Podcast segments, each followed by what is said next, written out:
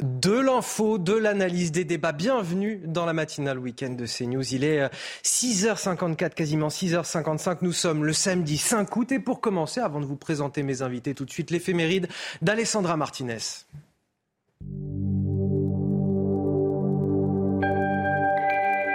Chers amis, bonjour. Ce n'est pas une personne que nous allons évoquer aujourd'hui, mais un événement qui a marqué l'histoire de l'Église.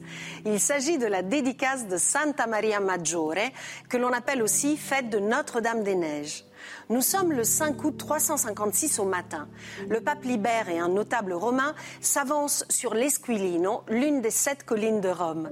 Dans la nuit, la Sainte Vierge leur est apparue et leur a demandé de lui bâtir un sanctuaire là où elle l'indiquerait. Or, en ce matin du mois d'août, l'Esquilino est recouvert de 20 cm de neige. Pour les deux hommes, cela ne fait aucun doute. C'est le signe qu'ils attendaient de Marie. Le pape Libère entreprend donc la construction d'une première basilique qui prend le nom de Sainte Marie aux Neiges. 80 ans plus tard, le pape Sixte III l'a fait démolir et en rebâtit une autre, gigantesque, qui sera nommée Santa Maria Maggiore. Cette basilique, qui est l'une des plus belles de Rome, abrite les reliques du berceau du Christ, rapportées de Jérusalem. Tous les ans, le 5 août, une pluie de pétales blancs est déversée du haut de son dôme en mémoire du miracle de la neige au mois d'août. Et voici pour finir le dicton du jour. À la fête de Notre-Dame des Neiges, si le vent est fort, cher est le blé. C'est tout pour aujourd'hui. À demain, chers amis. Ciao. La matinale week-end, c'est euh, l'immense plaisir d'échanger des points de vue avec Michel Taube. Bonjour Anthony. Fondateur du site Opinion International. Face à vous ce matin, Vincent Roy, que j'ai le plaisir de recevoir pour la première fois, journaliste.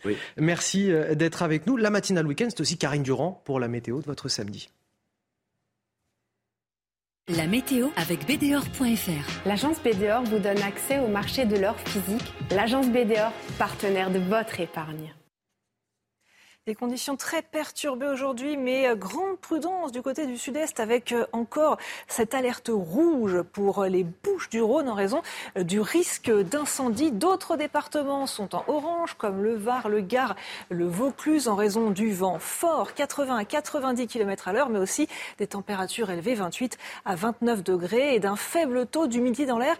Plusieurs massifs sont fermés du côté des Bouches du Rhône. Ailleurs en France, c'est vraiment très humide, mais très venté aussi du côté du nord-ouest, notamment avec un nouveau coup de vent qui arrive ce matin par la pointe bretonne et normande. Le vent atteint déjà 70 km à l'heure en matinée, associé à de bonnes pluies. Attention au risque de vagues, notamment en Île-et-Vilaine, avec un risque de submersion de ce côté-là un peu plus tard dans la journée. Un ciel bien nuageux et souvent des brouillards ce matin du côté du massif central. Il n'y a que la Méditerranée qui reste à l'écart de ce mauvais temps, avec toujours un ciel clair, mais un temps venté. Au cours de la après-midi, le coup de vent se renforce sur le nord-ouest, 80-90, hein, localement peut-être 100 km à l'heure sur les côtes. Les pluies se dirigent vers les Hauts-de-France ou encore vers les Ardennes, toujours un ciel très nuageux sur la côte atlantique et le vent se renforce aussi en Méditerranée, Mistral et Tramontane. Les températures ce matin sont un peu faibles. Hein. C'est une journée vraiment fraîche, peut-être même la journée la plus fraîche de la semaine, voire même de l'été. 13 degrés pour euh, Paris euh, notamment et jusqu'à 19 en direction de Nice, de Cannes. Au cours de l'après-midi, les valeurs sont vraiment en dessous des moyennes de saison euh, sur la moitié nord. 4 à 6 degrés sous les normales, à peine 19 pour la capitale ainsi que pour la pointe bretonne. Seulement 18 en remontant vers l'île. Un vrai temps d'automne et encore 29 degrés le long de la Méditerranée. La météo avec BDOR.fr. L'agence BDOR vous donne accès au marché de l'or physique. L'agence BDOR, partenaire de votre épargne. La matinale week-end avec Vincent Roy, avec Michel Taube, avec Harold Iman pour toute l'actualité internationale. C'est parti. Voici les titres de votre journal de 7 heures. À la une, une grève du zèle dans les commissariats, une vague d'arrêts euh, maladie parmi les policiers auxquels s'ajoutent les absences liées au congé d'été. Vous avez là la formule parfaite pour attirer les délinquants. À Marseille, les témoignages de vol à la tire se multiplient, notamment près des plages, très prisées des vacanciers. Notre reportage dès le début de ce journal. Les arrêts maladie des policiers sont justement dans le collimateur du ministère de l'Intérieur. Certaines demandes pourraient désormais être refusées, annonce du directeur général de la police nationale. Après la carotte des promesses, le bâton des sanctions, le en même temps appliqué à la colère des forces de l'ordre, sera-t-il efficace? Vous nous donnerez votre avis sur ce plateau. Et puis enfin, cette journée classée noire sur la route des départs en vacances, probablement la journée la plus difficile de l'année sur les routes, explique Bison Futé. Nous serons ce matin sur une aire d'autoroute en direction de Bordeaux pour prendre la température avec euh, Célia Judas. On évoquera également cet appel à la vigilance des sociétés d'autoroute. L'an dernier, huit agents sont décédés percutés par des automobilistes imprudents. Mais tout d'abord, la colère des forces de l'ordre et ses conséquences. Dans les Bouches du Rhône, il y avait la semaine dernière plus d'un millier d'arrêts maladie parmi les policiers. À cela, vous ajoutez ceux qui sont en vacances. Et forcément, cela ne fait pas beaucoup de monde sur le terrain. D'ailleurs, les délinquants l'ont bien remarqué. Hein. Sur les plages, en l'absence de patrouille, les larcins se multiplient. Les touristes sont les premiers visés. Regardez ce reportage d'Olivier Gangloff et Solène Boulan avec le récit de Mathilde Couvillier-Fleurnois. À Marseille, les vacanciers profitent de la plage mais les voleurs ne sont jamais bien loin. Alors les plagistes restent vigilants. Soit je reste avec les affaires, soit mon copain reste avec les affaires. Il y a toujours un œil à la mer et un autre œil euh, sur le sable. Oui, il faut faire attention aux affaires, mais normal comme partout en fait. Les policiers manquent à l'appel depuis le début de leur grève du zèle. Résultat, les voleurs sur les plages en profitent, avec une méthode bien rodée. Ils sont à peu près deux, et il y en a un au-dessus qui euh, regarde qui est-ce qui va se baigner et celui qui est euh, sur la plage euh, est au téléphone et euh, celui du dessus il dit oui telle personne va se baigner, va vite prendre les affaires et il y va. Pour les vacanciers victimes de ces vols, direction le commissariat. Mais là aussi, la grève des policiers se fait sentir. Cet homme a dû patienter plusieurs heures. Je suis venu faire une déclaration pour le vol de mes papiers. Donc plus de 4 heures et demie d'attente. C'est lamentable, hein. c'est lamentable hein, de devoir attendre plus d'une demi-journée comme ça. Pour ce représentant de syndicat de police, la grève du zèle n'est pas la seule raison du manque d'effectifs. Bien évidemment que la période estivale fait que les policiers, comme euh, tout un chacun, euh, en bénéficient de congés. Il y a eu effectivement euh, une vague d'arrêt de travail, je ne peux pas le nier. Encore une fois, il est important quand on recueille des plaintes d'être efficace. Cette grève du zèle ne se limite pas qu'à Marseille. Depuis, elle s'est étendue à plusieurs commissariats en Ile-de-France et en Bretagne. Alors là, Vincent Roy, pour les policiers, on est sur une ligne de crête, forcément. C'est qu'à un moment donné, bah, l'opinion risque aussi de se retourner si euh, les larcins, les vols se multiplient et que ça commence à se savoir. Voilà, c'est ce que j'allais vous dire. J'allais vous dire que pour l'instant, bon, l'opinion publique est, plutôt, enfin même très favorable. Très favorable, soutient les policiers, sans ambiguïté. Soutient les policiers euh, assez largement, mais attention, il y a un point de bascule. Euh, et, là, il faut que les, les, policiers, les syndicats de, policiers soient extrêmement vigilants, sans quoi, euh, effectivement, la, population, de manière générale, euh, pourrait tourner kazakh. Alors, pas sans doute pas totalement. Et je pense que le, le, cette, cette grève euh, du zèle euh, va être euh, assez vite, va, va, va s'estomper. Enfin, je, je, je, je, ne crois pas. les policiers sont des gens responsables. Je ne crois pas qu'ils vont poursuivre. Alors, on n'a pas les chiffres exactement. Hein, non, non, les chiffres ne sont pas communiqués exactement. Si sur Marseille, on sait, et ça, ce sont les chiffres officiels, que les arrêts maladie la semaine passée, il y avait plus d'un millier d'arrêts maladie. 1056 arrêts maladie la semaine dernière. J'ai vu que le, le, le, préfet euh, Nunez euh, euh, avait, avait dit que peut-être il pourrait y avoir des contrôles, qu'il allait durcir, etc. On va en parler dans un deuxième temps.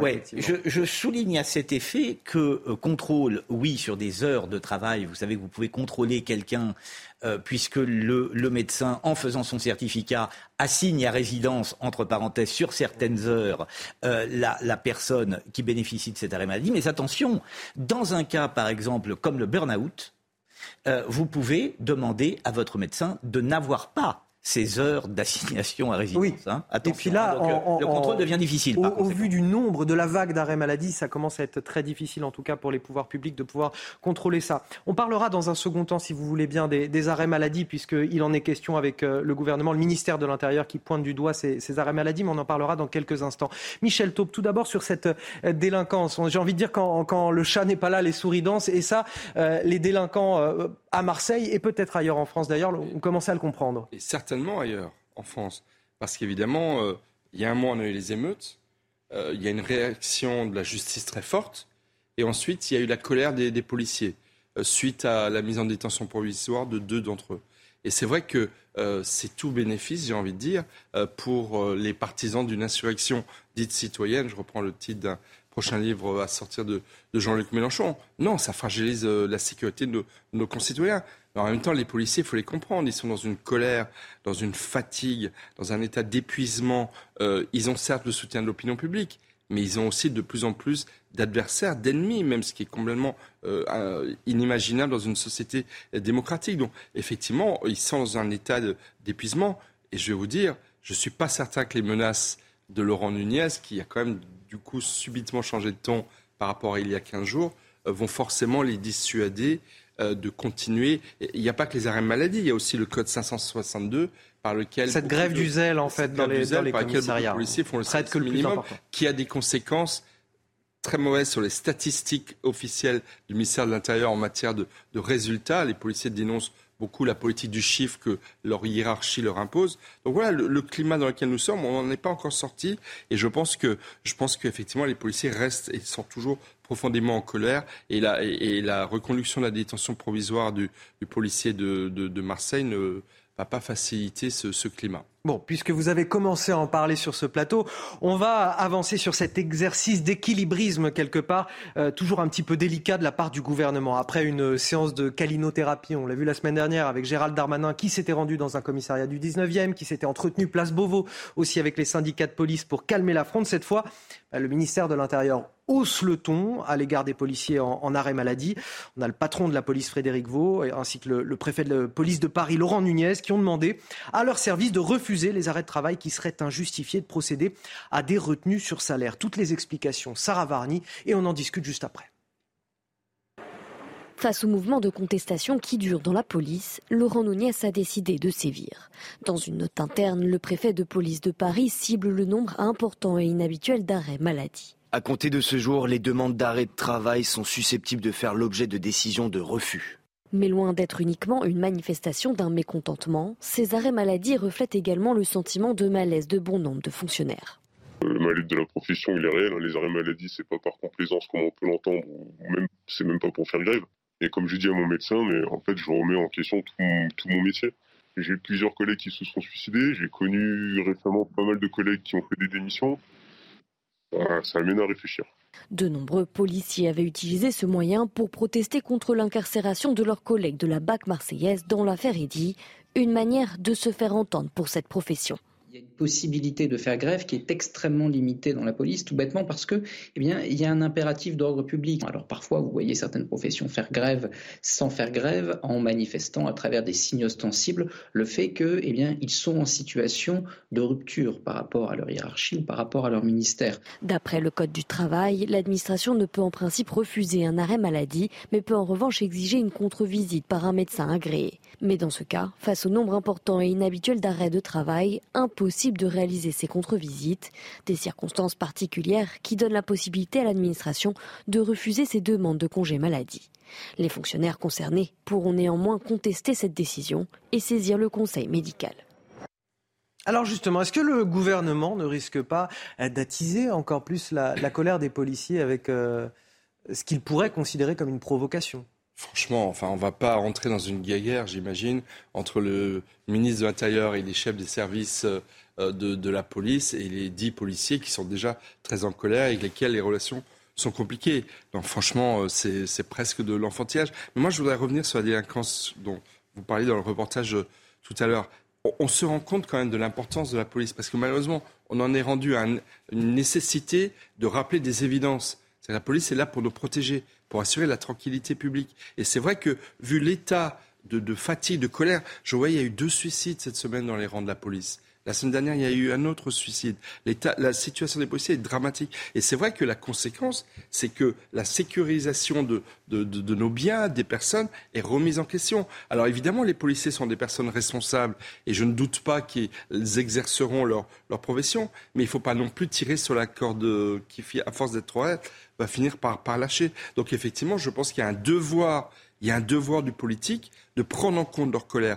Et Gérald Darmanin, il y a 15 jours, était à leur côté Il a eu des mots très forts en ayant derrière lui ah bah. Laurent Nunez et le patron de, de, la police nationale. Mais là, on voit bien. Il a fait un, pas en avant en promettant une échéance au 15 septembre avec un rapport de, de l'inspection générale de l'administration qui euh, avance, qui va avancer en tout cas des, des pistes euh, pour répondre aux revendications des forces de l'ordre. Donc à partir de là, on peut estimer que le pas en avant a été fait de la part du gouvernement et que la police, elle aussi, peut peut-être faire un petit pas en avant pour, pour calmer un petit peu ses ardeurs et, ce qui est en train de se passer en ce moment, notamment on l'a vu à travers ce reportage à Marseille. Oui, alors malgré tout, une question, alors c'est vraiment une question hein, à laquelle peut-être Michel Thau pourra, pourra répondre, mais est-ce que ça n'est pas de la part du préfet euh, Nunez une, une j'allais dire une posture. Non, mais peut-il, en réalité ma question est celle-ci, peut-il tenir un autre discours? C'est-à-dire qu'il ne peut pas, de toute façon, ne, rien dire sur euh, cette recrudescence d'arrêt maladie.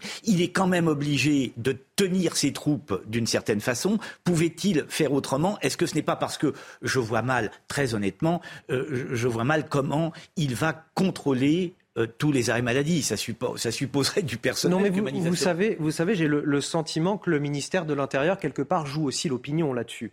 C'est-à-dire, euh, est-ce qu'il n'y aurait pas des, policiers qui profiteraient des arrêts maladie? Et, là-dessus, ils essayent de jouer un petit peu, toujours sur cette ligne de crête. Hein. Moi, moi, je pense surtout que le ministère commence à voir les statistiques du travail de la police. Parce que, par exemple, le code 562, par lequel les policiers refusent de prendre la moindre initiative. C'est-à-dire ils reçoivent les appels euh, au 17, mais par eux-mêmes, ils, en font le moins possible, pour une forme de manifestation de leur colère.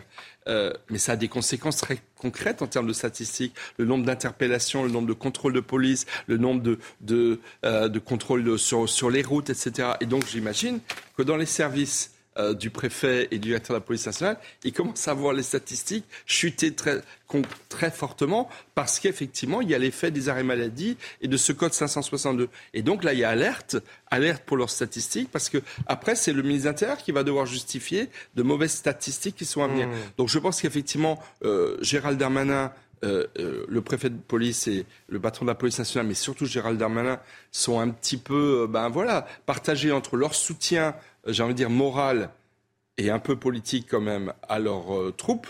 Et en même temps, effectivement, ces objectifs que leur impose peut-être Matignon, l'Élysée, etc. Mais je le répète, le, plus important, ce sera la rentrée. Pourquoi la rentrée? Pour deux raisons. Parce que d'abord, les, les, les, engagements, entre guillemets, qu'a pris Gérald Darmanin devant les policiers, la plupart ne sont pas de son ressort ils appellent des modifications, parfois même législatives. Mmh. Donc ça ne dépend pas de lui, ça dépend déjà de l'aval d'Elisabeth Borne et d'Emmanuel Macron, et c'est loin d'être gagné. Et la deuxième chose, c'est que la rentrée va être très chaude. On annonce le 23 septembre une manifestation anti-flic qui, dont, dont le libellé est absolument scandaleux. On va entendre place de la République à Paris des la police tue, la police tue, la police tue, ce qui est inadmissible, surtout un mois après, après les émeutes. Mais comment va réagir la police? Comment vont réagir les policiers? Dans quel état vont-ils exercer leur fonction qui est de plus en plus difficile. Donc le climat de la rentrée va être très très difficile et il est urgent pour le pouvoir de, satisfaire les policiers, non pas dans leur intérêt corporatiste, mais dans l'intérêt de tous les Français qui ont besoin que leur sécurité soit garantie par des forces de l'ordre aguerries, en forme et reconnues par la société. Et à un moment, à un moment, là vous le soulignez euh, à propos des plages et des vacanciers, etc., à un moment où il semble bien qu'une violence euh, endémique s'empare du pays. Parce qu'on voit de plus en plus d'exactions, on en parlera. Vous, vous me, vous me faites une transition parfaite sur ce qui s'est passé à, à, Bayonne également. Ce rassemblement hier soir, euh, en hommage à cet homme de 46 ans, décédé après 9 jours de coma. Il avait été passé à tabac par euh, trois individus, trois jeunes, à qui il avait simplement demandé de ne pas uriner devant la porte de son domicile. Les agresseurs ont pris la fuite. Il y avait euh, hier soir beaucoup d'émotions, vous allez le voir, chez les habitants qui ne comprennent toujours pas ce tel déchaînement de violence. Regardez ce reportage signé Antoine Estève. Une foule silencieuse et une colère froide. Les habitants se recueillent sur la place de la Liberté. Ici, tous viennent soutenir les victimes des agressions pendant les fêtes de Bayonne et rejettent toute forme de violence. Quand euh, il y a une agression ou une mort de ce genre, euh, c'est assez violent quand même, non? C'est juste inconcevable pour moi. C'est d'une inhumanité incroyable. Je ne sais pas où va le monde. Patrice, l'homme de 46 ans, mort après 9 jours de coma, a été agressé au pied de son immeuble par trois individus à qui il reprochait d'uriner sur le mur. Il a été roué de coups pendant de longues minutes. C'est absolument dramatique, d'autant que les trois personnes devant chez ce monsieur étaient en train d'uriner. Euh, donc c'est un acte vraiment euh, odieux et il faut qu'il soit puni. La violence grimpe partout. Maintenant, les gens sont foutus d'échanger de, sans être dans la violence. Et puis, voilà, l'intolérance semble être au pouvoir, oui, absolument. Une enquête difficile commence. Il y avait des centaines de milliers de personnes dans la rue au moment des faits. Nous recherchons trois individus de type méditerranéen susceptibles d'appartenir à la communauté des Français itinérants. Ils étaient torse nu, mesurés 1m80-85, 25 ans, corpulence musclée athlétique, châtain brun avec les cheveux coupés en dégradé sur le côté et nuque, short blanc ou rouge. Plusieurs caméras auraient filmé la scène et d'après nos informations, malgré la pénombre, l'analyse des images aurait déjà donné des résultats positifs dans l'enquête. Alors, il y a la, délinquance, les vols, les larcins et, cette violence endémique et gratuite au sein de notre société pour des prétextes euh, voilà, complètement bidons, fallacieux finalement. On va en parler dans quelques instants. Je vais vous faire commenter ce fait divers. Mais tout d'abord, à 7h15 sur CNews, le rappel de l'actualité. C'est avec vous, Maureen Vidal, ce matin. Bonjour. Bonjour Anthony, bonjour à tous. À la une de l'actualité, Paris dénonce une répression autoritaire au Niger. Anne-Claire Legendre, porte-parole du ministère des Affaires étrangères français, juge d'inacceptable l'arrestation de membres du gouvernement Bazoum, de civils ou encore les manifestations interdites par les militaires putschistes. Elle dénonce également la situation de détention du président Mohamed Bazoum. Interrogée sur une éventuelle intervention militaire de la France, la porte-parole du Quai d'Orsay a estimé que ce n'était pas la question aujourd'hui. Sur la côte méditerranéenne espagnole, à la frontière avec la France, un incendie jugé compliqué par les pompiers progresse rapidement. La cause des vents violents qui attisent le feu. Hier, environ 200 hectares sont partis en fumée, a déclaré le gouvernement régional catalan, et 400 hectares risquent encore potentiellement de brûler. Le village de Choléra et un camping à proximité ont été confinés cette nuit et pourraient être prolongés. Au total, 230 pompiers espagnols et français luttent, luttent contre le feu dans la zone. La compétition test de natation pré-Jeux Olympiques en eau libre dans la Seine a été reportée à demain pour les femmes. Elle devait avoir lieu aujourd'hui, mais la pollution du fleuve ne permet pas la baignade. Dans un communiqué, la ville de Paris accuse les fortes précipitations de ces dernières semaines et promet des mesures renforcées pour améliorer la qualité de l'eau dans la perspective des Jeux Olympiques 2024. Nous parlions donc de ce rassemblement en hommage à cet homme décédé à Bayonne après neuf jours de coma. Il avait été agressé par euh, trois individus à qui il avait simplement demandé de ne pas uriner devant la porte de son domicile. Euh, Vincent Roy, euh, ça démontre, s'il fallait encore une démonstration de cela, de, l'extrême violence aujourd'hui de notre société pour des prétextes complètement fallacieux, pour rien du tout finalement. C'est-à-dire que quand vous avez une multiplication, comme c'est le cas actuellement, d'agressions de ce type, c'est-à-dire on va appeler ça un fait divers. Mais la multiplication du fait divers, la enfin, la, simple la terrible multiplication d'un fait divers euh, entraîne ou, se, se, mue en un fait de société. Puisque là, vous avez énormément d'agressions de ce type et d'agressions extrêmement graves. Je note euh, toutefois, l'expression euh, très drôle de la préfète, hein, euh, puisque cette, cette, agression est perpétrée par des Français méditerranéens de type itinérant. La formule est, et qu'est-ce que ça veut dire? La communauté des gens du voyage. La communauté des gens du voyage. Voilà.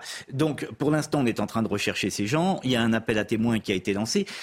Moi, ce qui me paraît terrible, alors je, je, je, je ne sais pas s'il y a une, une, une, violence qui est en train de monter à l'échelle européenne ou à l'échelle occidentale, en tous les cas en France, elle est patente.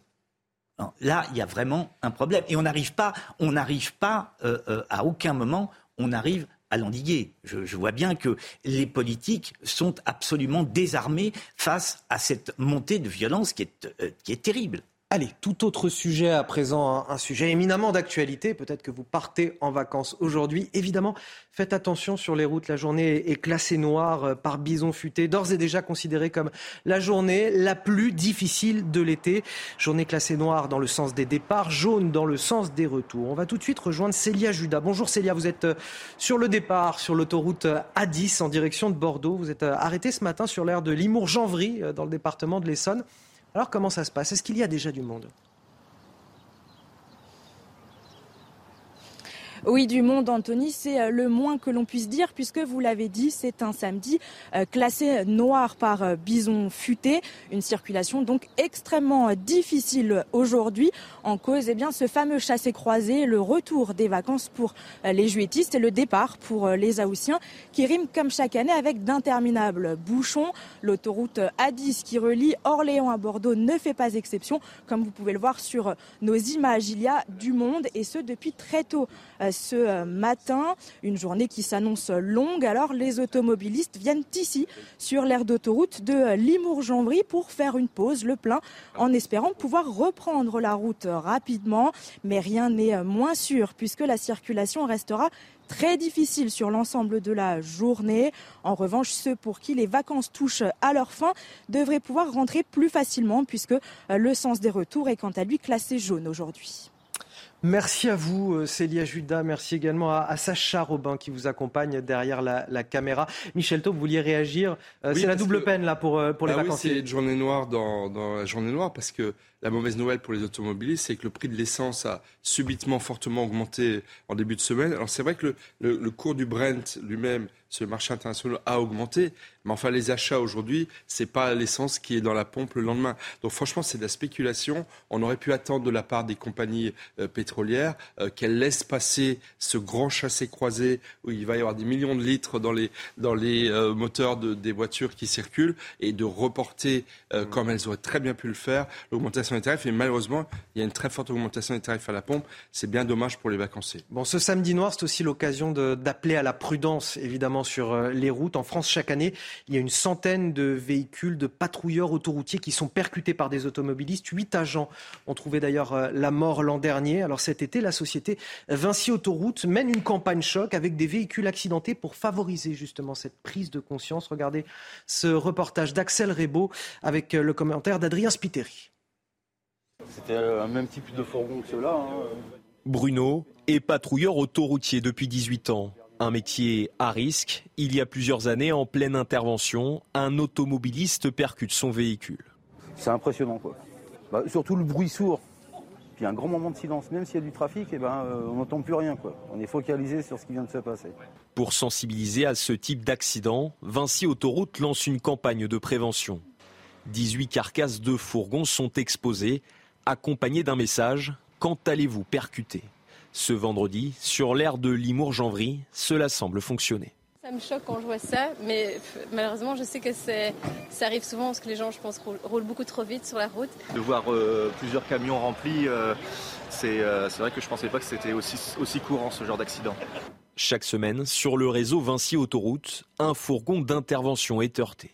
Le groupe rappelle aux conducteurs le bon comportement à adopter regarder la route, ne pas se laisser distraire, être attentif à avoir un bon niveau de vigilance et respecter la règle du corridor de sécurité qui permet euh, de s'écarter quand on voit un fourgon d'intervention qui est à l'arrêt. L'opération de sensibilisation itinérante durera jusqu'au 11 août sur les aires de repos. Et s'il vous plaît, on vous appelle à la plus grande prudence sur les routes. Cette année, les accidents mortels sur l'autoroute ont augmenté de 43% euh, en 2022, avec 188 tués.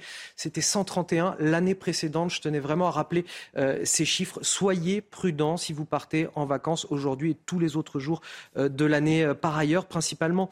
Ces accidents mortels concernent des conducteurs jeunes de moins de 35 ans, fortement alcoolisés ou sous l'emprise de stupéfiants. Allez, on va passer à, l'actualité internationale. Ce samedi 5 août, le chef de la milice Wagner bat le rappel de ses troupes. Evgeny Prigogine a demandé à tous ses soldats de le rejoindre en, Biélorussie, premier allié de, Vladimir Poutine dans la guerre en Ukraine. On en parle avec vous, euh, Harold Iman, ce matin. Que prépare Evgeny Prigogine avec ses troupes? Qu'est-ce qu'il mijote? C'est l'énigme Prigogine, en fait, et lui et ses mercenaires Wagner. Alors on dit qu'il y a entre 4 et 5 000 de ces mercenaires en Biélorussie. On se rappelle qu'après sa petite insurrection euh, du mois dernier, euh, en, juin plutôt, il, il s'est déplacé vers la Biélorussie, mais on n'a vu que des photos éparses de ses troupes dans quelques campement de euh, l'armée biélorusse qui, avait été prêté. Donc le gouvernement de la Pologne et de la Lituanie et de la Lettonie et même de l'Ukraine, c'est-à-dire tous les pays autour, ils se demandent que va-t-il faire Et se plaignent qu'il pourrait attaquer leur territoire. Et s'il faisait ça, il entraînerait la Biélorussie dans la guerre. S'il attaque depuis le territoire biélorusse, du moins c'est ce qu'on se dit maintenant, et l'autocrate président de Biélorussie, Alexandre Loukachenko, ne veut pas participer à la guerre de Poutine. Il fait semblant, il fait des rodomontades belliqueuses, mais en fait, jamais, jamais il envoie un seul soldat de l'autre côté d'une frontière. Donc il ne veut surtout pas que Wagner fasse ça. Donc ceci va un petit peu euh, contenir Prigogine. Alors c'est bien, il a réuni tous ses soldats en Pologne, mais pour faire quoi? En attendant, il continue de travailler avec ses mercenaires en Afrique, un peu partout, en République centrafricaine notamment. On ne les a pas encore vus au Niger. Donc le mystère reste entier, et c'est un double mystère. Que fait Prigogine et que va faire Poutine? L'analyse d'Harold Iman avec vous tout à l'heure. D'ailleurs, on parlera de la situation au Niger, les États d'Afrique de l'Ouest qui menacent d'intervenir euh, militairement euh, dans le pays. La France qui parle également d'une situation inacceptable. Ce sera donc dans le journal de 7h30. Vous restez avec nous dans un instant. On évoquera le quotidien des pharmaciens, de plus en plus marqué par les violences, plus 17% par rapport à 2019. Vous entendrez le témoignage de, Driss agressé euh, dans sa pharmacie à Creil. Il a décidé de ne pas se taire. Il témoigne d'ailleurs à visage découvert d'une agression qu'il a subie cette semaine. 7h29 sur CNews, bienvenue dans la matinale week-end avec les excellents Michel Taube, Vincent Roy, Harold Iman pour l'actualité internationale. Voici tout de suite les titres de votre journal de 7h30 sur CNews. Vol à l'étalage, dégradation, agression physique. Le quotidien des pharmaciens est de plus en plus marqué par les violences. Les incivilités dans les officines ont, ont progressé de 17% depuis 2019. Pour certains, plus question de se taire. Vous entendrez euh, le témoignage de Driss frappé par trois individus dans sa pharmacie cette semaine. Vous l'entendrez dès le début de ce journal. Emmanuel Macron finira-t-il son quinquennat à coup de 49-3 Sur chaque grand projet de loi, le compromis politique s'annonce de plus en plus compliqué. La loi immigration pourrait ne pas échapper à, à l'usage de ce joker constitutionnel.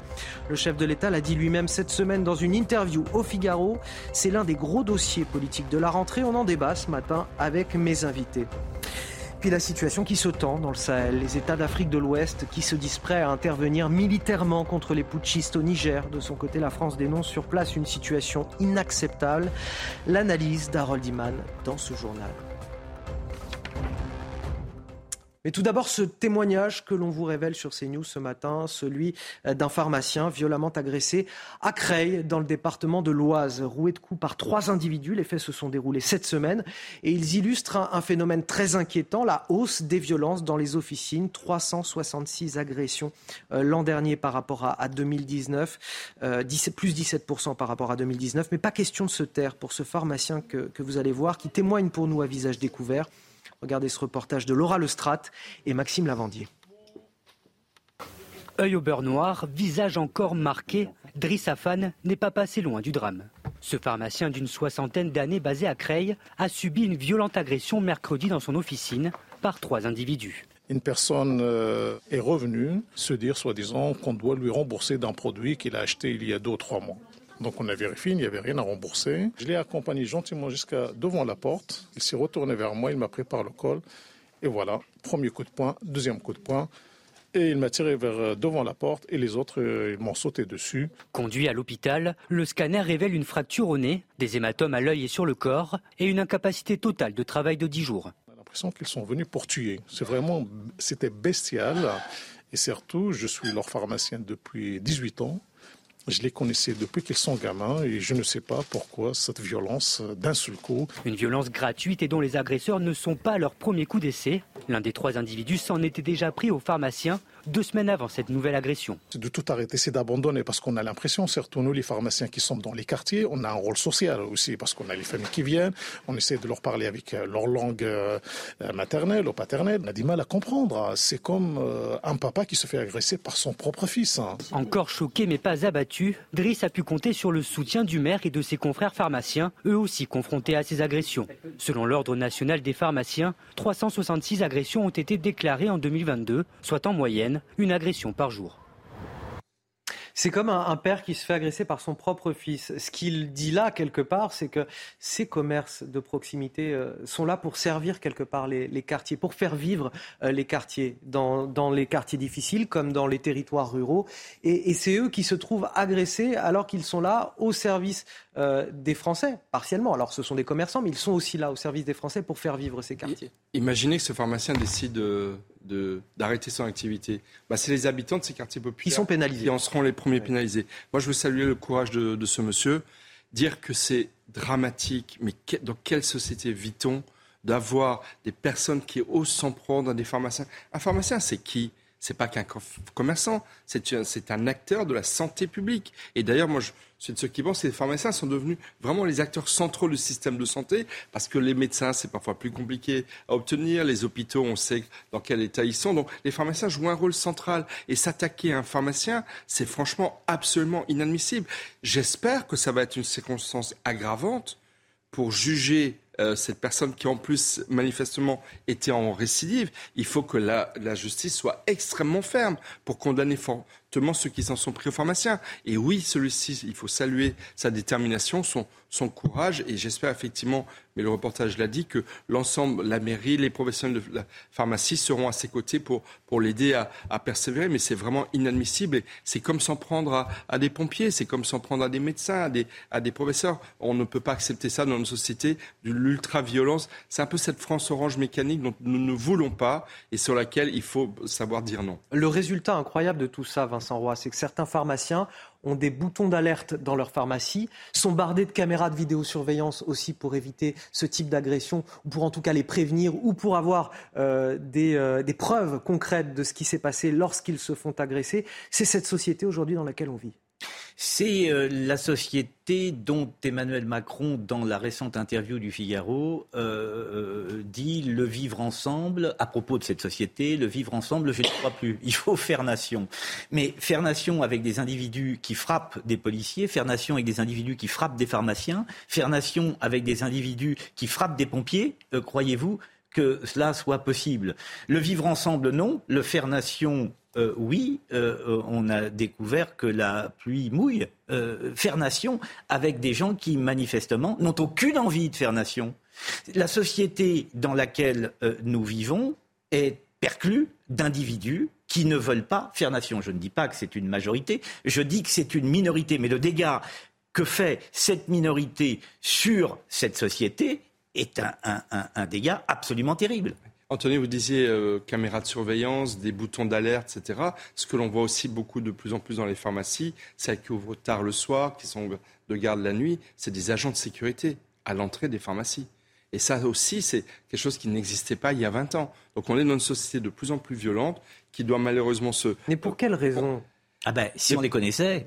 Ben, parce que je pense que, tout le monde a le constat, même Emmanuel Macron a le constat. Mais à un moment donné, euh, on parle d'ensauvagement, on parle de. Bah, c'est ces sauvages effectivement qui s'en prennent à des pharmaciens, qui s'en prennent à des pompiers. C'est des personnes, souvent des jeunes, mais pas, pas, pas forcément que des jeunes, mais beaucoup de jeunes, qui n'ont pas d'autre repère que la violence, qui n'ont pas d'autre repère que le rapport de force, qui n'ont pas d'autre repère que les réseaux sociaux sur lesquels ils passent des heures, des heures à, jouer à des jeux qui ont qui n'ont aucune euh, vocation pédagogique et qui souvent euh, n'ont pas des parents derrière eux ou qui ont soit renoncé, soit euh, même parfois partagent un peu le même la même conception du rapport de force. Mais ça, il faut encore une fois pour répondre à cela, le début de la réponse, c'est la fermeté de la justice. Et encore une fois, moi, ce sur quoi je m'interroge, c'est les personnes qui s'en sont pris, ils sont venus à plusieurs sans prendre aux pharmaciens, ont-ils été arrêtés Ont-ils été jugés ont-ils, euh, recevront-ils des peines lourdes et dissuasives? Cela, euh, l'information sera-t-elle partagée dans tout le quartier? Il faut des mesures très très fortes. C'est le début de la réponse. Après, il faut peut-être un accompagnement social, mais au départ, il faut une réponse judiciaire et pénale extrêmement dissuasive. Sinon, le risque de récidive va être très important. C'est la raison pour laquelle euh, il faut faire marcher main dans la main la police et la justice. Et on voit qu'actuellement, ce mmh. c'est pas simple du tout. Mais euh, effectivement, il faut que la réponse, la réponse pénale là soit absolument inflexible. Est-elle capable euh, d'être inflexible euh, C'est ce que nous verrons. On peut, targuer que durant les, enfin après les émeutes, euh, effectivement, il y a une justice qui, qui s'est prononcée sur un certain nombre de cas avec des peines de prison fermes. Est-ce que ça sera le cas en l'espèce là pour, pour ce pharmacien pour envoyer un signal très fort Attention, toute violence maintenant va être réprimée de façon inflexible? Ça nous interroge aussi sur ce que peut le politique de manière bien plus large. Que peut faire le politique face au, phénomène de société que nous traversons? Je ne veux pas être bousculé par des majorités de fortune ou des blocages. Ce sont les mots d'Emmanuel Macron cette semaine dans le, Figaro, le chef de l'État qui brandit une nouvelle fois euh, la menace, la possibilité d'un recours au 49.3 sur le prochain gros dossier du gouvernement qu'est la loi immigration. L'examen a été repoussé, on le sait, à, plusieurs reprises, à de nombreuses reprises, j'ai envie de dire, pour tenter de trouver une majorité à l'Assemblée. Mais pour l'heure, tous les voyants sont au rouge. Les explications, Antoine Delplanque, Maxime Lavandier et Charlotte Gorzala. L'obstruction parlementaire, c'est ce qui inquiète le chef de l'État. Alors qu'il annonçait ce mercredi dans le Figaro une initiative politique d'ampleur pour la rentrée, les regards de toute la classe politique se sont portés sur le projet de loi immigration. Des regards pas forcément bienveillants. Sur les bancs de l'Assemblée, hors du camp présidentiel, le texte clive avant même d'avoir été présenté. Sans surprise, la gauche le considère déjà trop radical. Les forces de la NUPES l'ont déjà clairement fait savoir. Elle refuse de participer au compromis qu'Elisabeth Borne appelle de ses voeux. Olivier Faure, quant à lui, met le chef de l'État au défi de présenter sa politique devant les Français et leurs représentants à l'Assemblée. Le président de la République vient d'annoncer une initiative politique d'ampleur à la fin du mois d'août. Chiche Il veut réunir la nation Chiche si la gauche a fait part de son opposition au texte, la droite, elle aussi, le critique déjà et dénonce une volonté politique pas assez ferme. Les députés, les républicains, s'appuient sur les récents sondages d'opinion qui donnent l'immigration comme une problématique importante pour les Français et appellent à l'organisation d'un référendum. Monsieur le Président, ayez le courage de donner la parole aux Français par voie de référendum. C'est à eux de décider. Face à la levée de boucliers qui s'annonce déjà autour de ce projet, Emmanuel Macron évoquait à demi-mot un possible recours à l'article 49.3, une évocation qui fait bondir à sa droite. Je regrette que le président de la République balaye d'un revers de main notre proposition de loi constitutionnelle. Il faut rompre avec la naïveté et adopter des mesures efficaces afin d'enrayer cette subversion migratoire. En l'absence d'une majorité absolue à l'Assemblée nationale, Elisabeth Borne devra jouer des coudes face aux oppositions qui s'annonce forte sur ce texte. Comme de nombreux Français. 7 Français sur 10 favorables à un référendum euh, sur la politique migratoire en France. C'est le résultat d'un sondage CSA pour CNews qui date de mai dernier, une proportion qui ne fait d'ailleurs qu'augmenter, vous alliez dire. Ben, mais non, mais pourquoi faire une euh, loi immigration? Il n'y a pas de problème avec l'immigration actuelle, nous dit le président de la République Géronise, bien sûr. Pourquoi ne pas faire une loi intégration? Il n'y a pas de problème avec l'immigration actuelle. C'est bien ce qu'il nous a dit dans cette interview au, Figaro, où il dressait un diagnostic des émeutes. Il n'y a pas de problème avec l'immigration. Il y a un problème avec l'intégration. Faisons une loi intégration. Quant à faire nation, faire nation avec le 49-3, ça ne va pas être aisé. Ben, c'est-à-dire que si on a les Français qui sont en attente d'un référendum, euh, qui n'aura manifestement pas lieu. Bah, évidemment. Pas dans les projets, c'est pas dans les projets d'Emmanuel Macron. S'il n'y a pas de débat là-dessus à l'Assemblée nationale, parce que euh, le projet de loi passe en force avec le 49-3. Est-ce qu'il n'y a pas aussi 100% de chances que les Français soient déçus du résultat, Michel Taube? Ah mais C'est certain, mais vous savez, la, déception que les 100 jours euh, ont entraîné les 100 jours devait permettre d'élargir la majorité. Ça a été un échec complet et l'apaisement, on n'en parle même pas. Mais là, on repart pour une séquence de plusieurs mois pendant lesquels Emmanuel Macron va faire semblant d'essayer de faire nation, c'est-à-dire de rassembler au-delà de son camp, mais on sait très bien que ça ne marchera pas. Vous imaginez LR accepter d'un accord sur un projet de loi immigration avec la Macronie. Bah, à force d'avoir désossé tous les partis de gouvernement, forcément plus personne n'a envie de, faire alliance sur quelconque projet de loi. de dissoudre euh, les républicains euh, dans une majorité présidentielle euh, fortement fragilisée. Donc effectivement, on va dans une impasse. Heureusement pour le gouvernement, la Constitution lui donne une solution technique qui est le 49-3, mais qui au moment même où cette loi serait votée par le 49.3 euh, susciterait effectivement une, non pas une dislocation, mais encore un affaiblissement de plus euh, de l'unité nationale sur les questions essentielles. Vous me, dites, concrètement que le gouvernement, euh, l'exécutif en est réduit à, diriger, à, légiférer le pays à coup de 49.3 jusqu'à la fin du quinquennat. Là, c'est 4 ans, on n'aura que ça. La, loi de finance, la loi de finances sera tous les ans votée par le 49.3. Là-dessus, il n'y a pas de limite. Il n'y a pas de limite. ils ont le droit à un joker 49.3 sur les gros projets de loi chaque année. Par, session parlementaire. Par session parlementaire. Bon, bah là, ça sera sur l'immigration. On sait déjà que ce sera la doctrine de cette loi. Gérald Darmanin l'avait dit de façon un peu caricaturale. On sera méchant avec les méchants et gentil avec les gentils, parlant des, immigrés. Bon, la réalité, c'est que les flux migratoires vont, continuer. Il n'y aura pas de, euh, de, de, politique migratoire à la carte comme il faudrait pouvoir le faire comme tout État souverain. Immigration à point. Et, Voilà. Et, malheureusement, les, ne changeront, les choses ne changeront guère. Quant à l'intégration, excusez-moi, l'assimilation, alors là, ça n'est certainement pas dans l'ADN du président de la République. Allez, on avance, messieurs. Euh, je voulais vous parler ce matin d'un métier qui avait disparu depuis les années 90. C'est le métier de pompiste dans les stations essence. L'automatisation des pompes avait euh, sonné le glas de la profession, mais de plus en plus, bah, les clients veulent retrouver de l'humain, de la proximité. Les gestionnaires des, des stations l'ont bien compris et certaines d'entre elles embauchent à tour de bras. Ça, c'est une bonne nouvelle. Des emplois facilement accessibles. Regardez ce reportage de Jean-Luc Thomas. On les croyait irrémédiablement disparus, les pompistes sont de retour. À Toulouse et sa région, on vous sert déjà dans 10 stations. ils sont surpris au départ. Et après, ça remet un lien social. C'est de remettre du relationnel comme ça se faisait avant. Voilà, pouvoir échanger. Des clients majoritairement conquis. Et c'est sympa, c'est un service qui, est plaisant. Quand on arrive à la pompe et qu'on paye 110 euros, ça fait toujours plaisir d'avoir quelqu'un qui nous sert. C'est génial, c'est super. De revenir comme à l'ancien temps, c'est super. D'autres s'interrogent. Ça sert de prétexte pour euh, augmenter les, les prix. Bon, pas que ce soit très, pertinent. Michel a 68 ans. Deux raisons ont poussé ce retraité à accepter ce nouveau métier. Je m'ennuyer chez moi.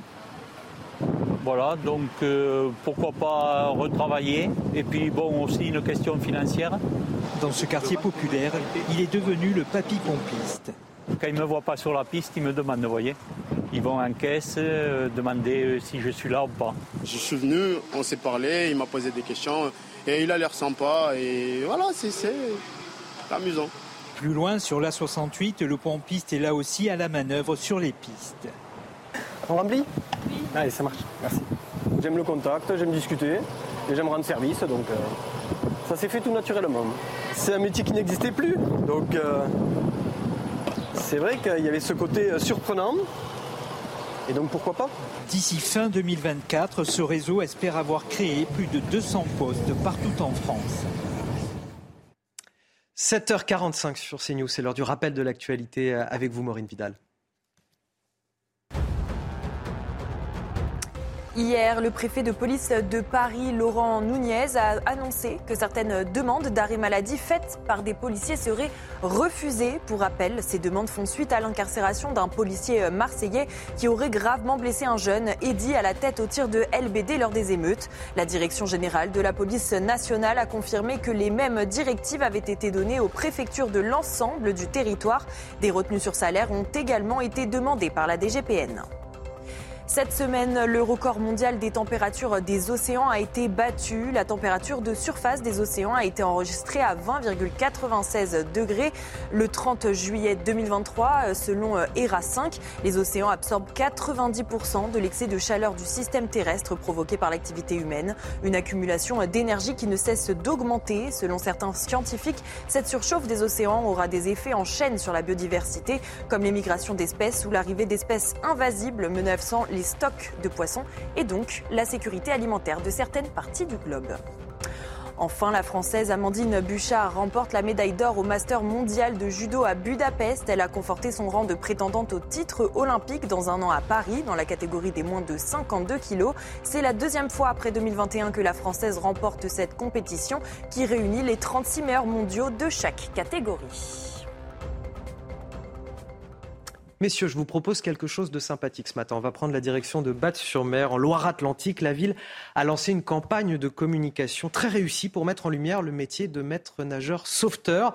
Ça m'a interpellé, c'est pour ça que je voulais vous en parler. Une affiche inspirée du film Barbie, euh, et oui, qui est sorti la semaine dernière au cinéma. Regardez, on vous a mis les deux affiches euh, côte à côte. C'est euh, très parlant, c'est très criant, c'est assez réussi.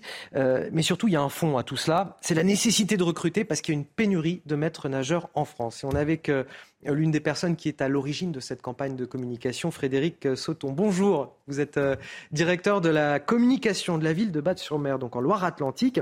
Tout d'abord, je voulais que vous nous décriviez un petit peu cette affiche. Qu'est-ce qu'elle raconte en fait comme histoire? Alors, le premier enjeu euh, pour lequel nous avons réalisé cette affiche, c'est d'abord celui de communiquer sur la sécurité des plages, parce que vous n'êtes pas sans ignorer qu'on est une commune littorale et que pour nous, euh, la sécurité des plages est un enjeu majeur, notamment en période estivale. Euh, pour cela, on recrute, la commune recrute chaque année des nageurs sauveteurs et des nageuses sauveteuses de la SNSM. Euh, et euh, donc, on essaye chaque année de trouver un angle pour communiquer au mieux sur leur métier et puis pour inciter aussi les usagers des plages, quels qu'ils soient, à aller les voir pour prendre conseil. Et puis, par hasard, finalement, ma fille m'a traîné pour aller voir le film Barbie. J'étais pas très très chaud pour aller le voir.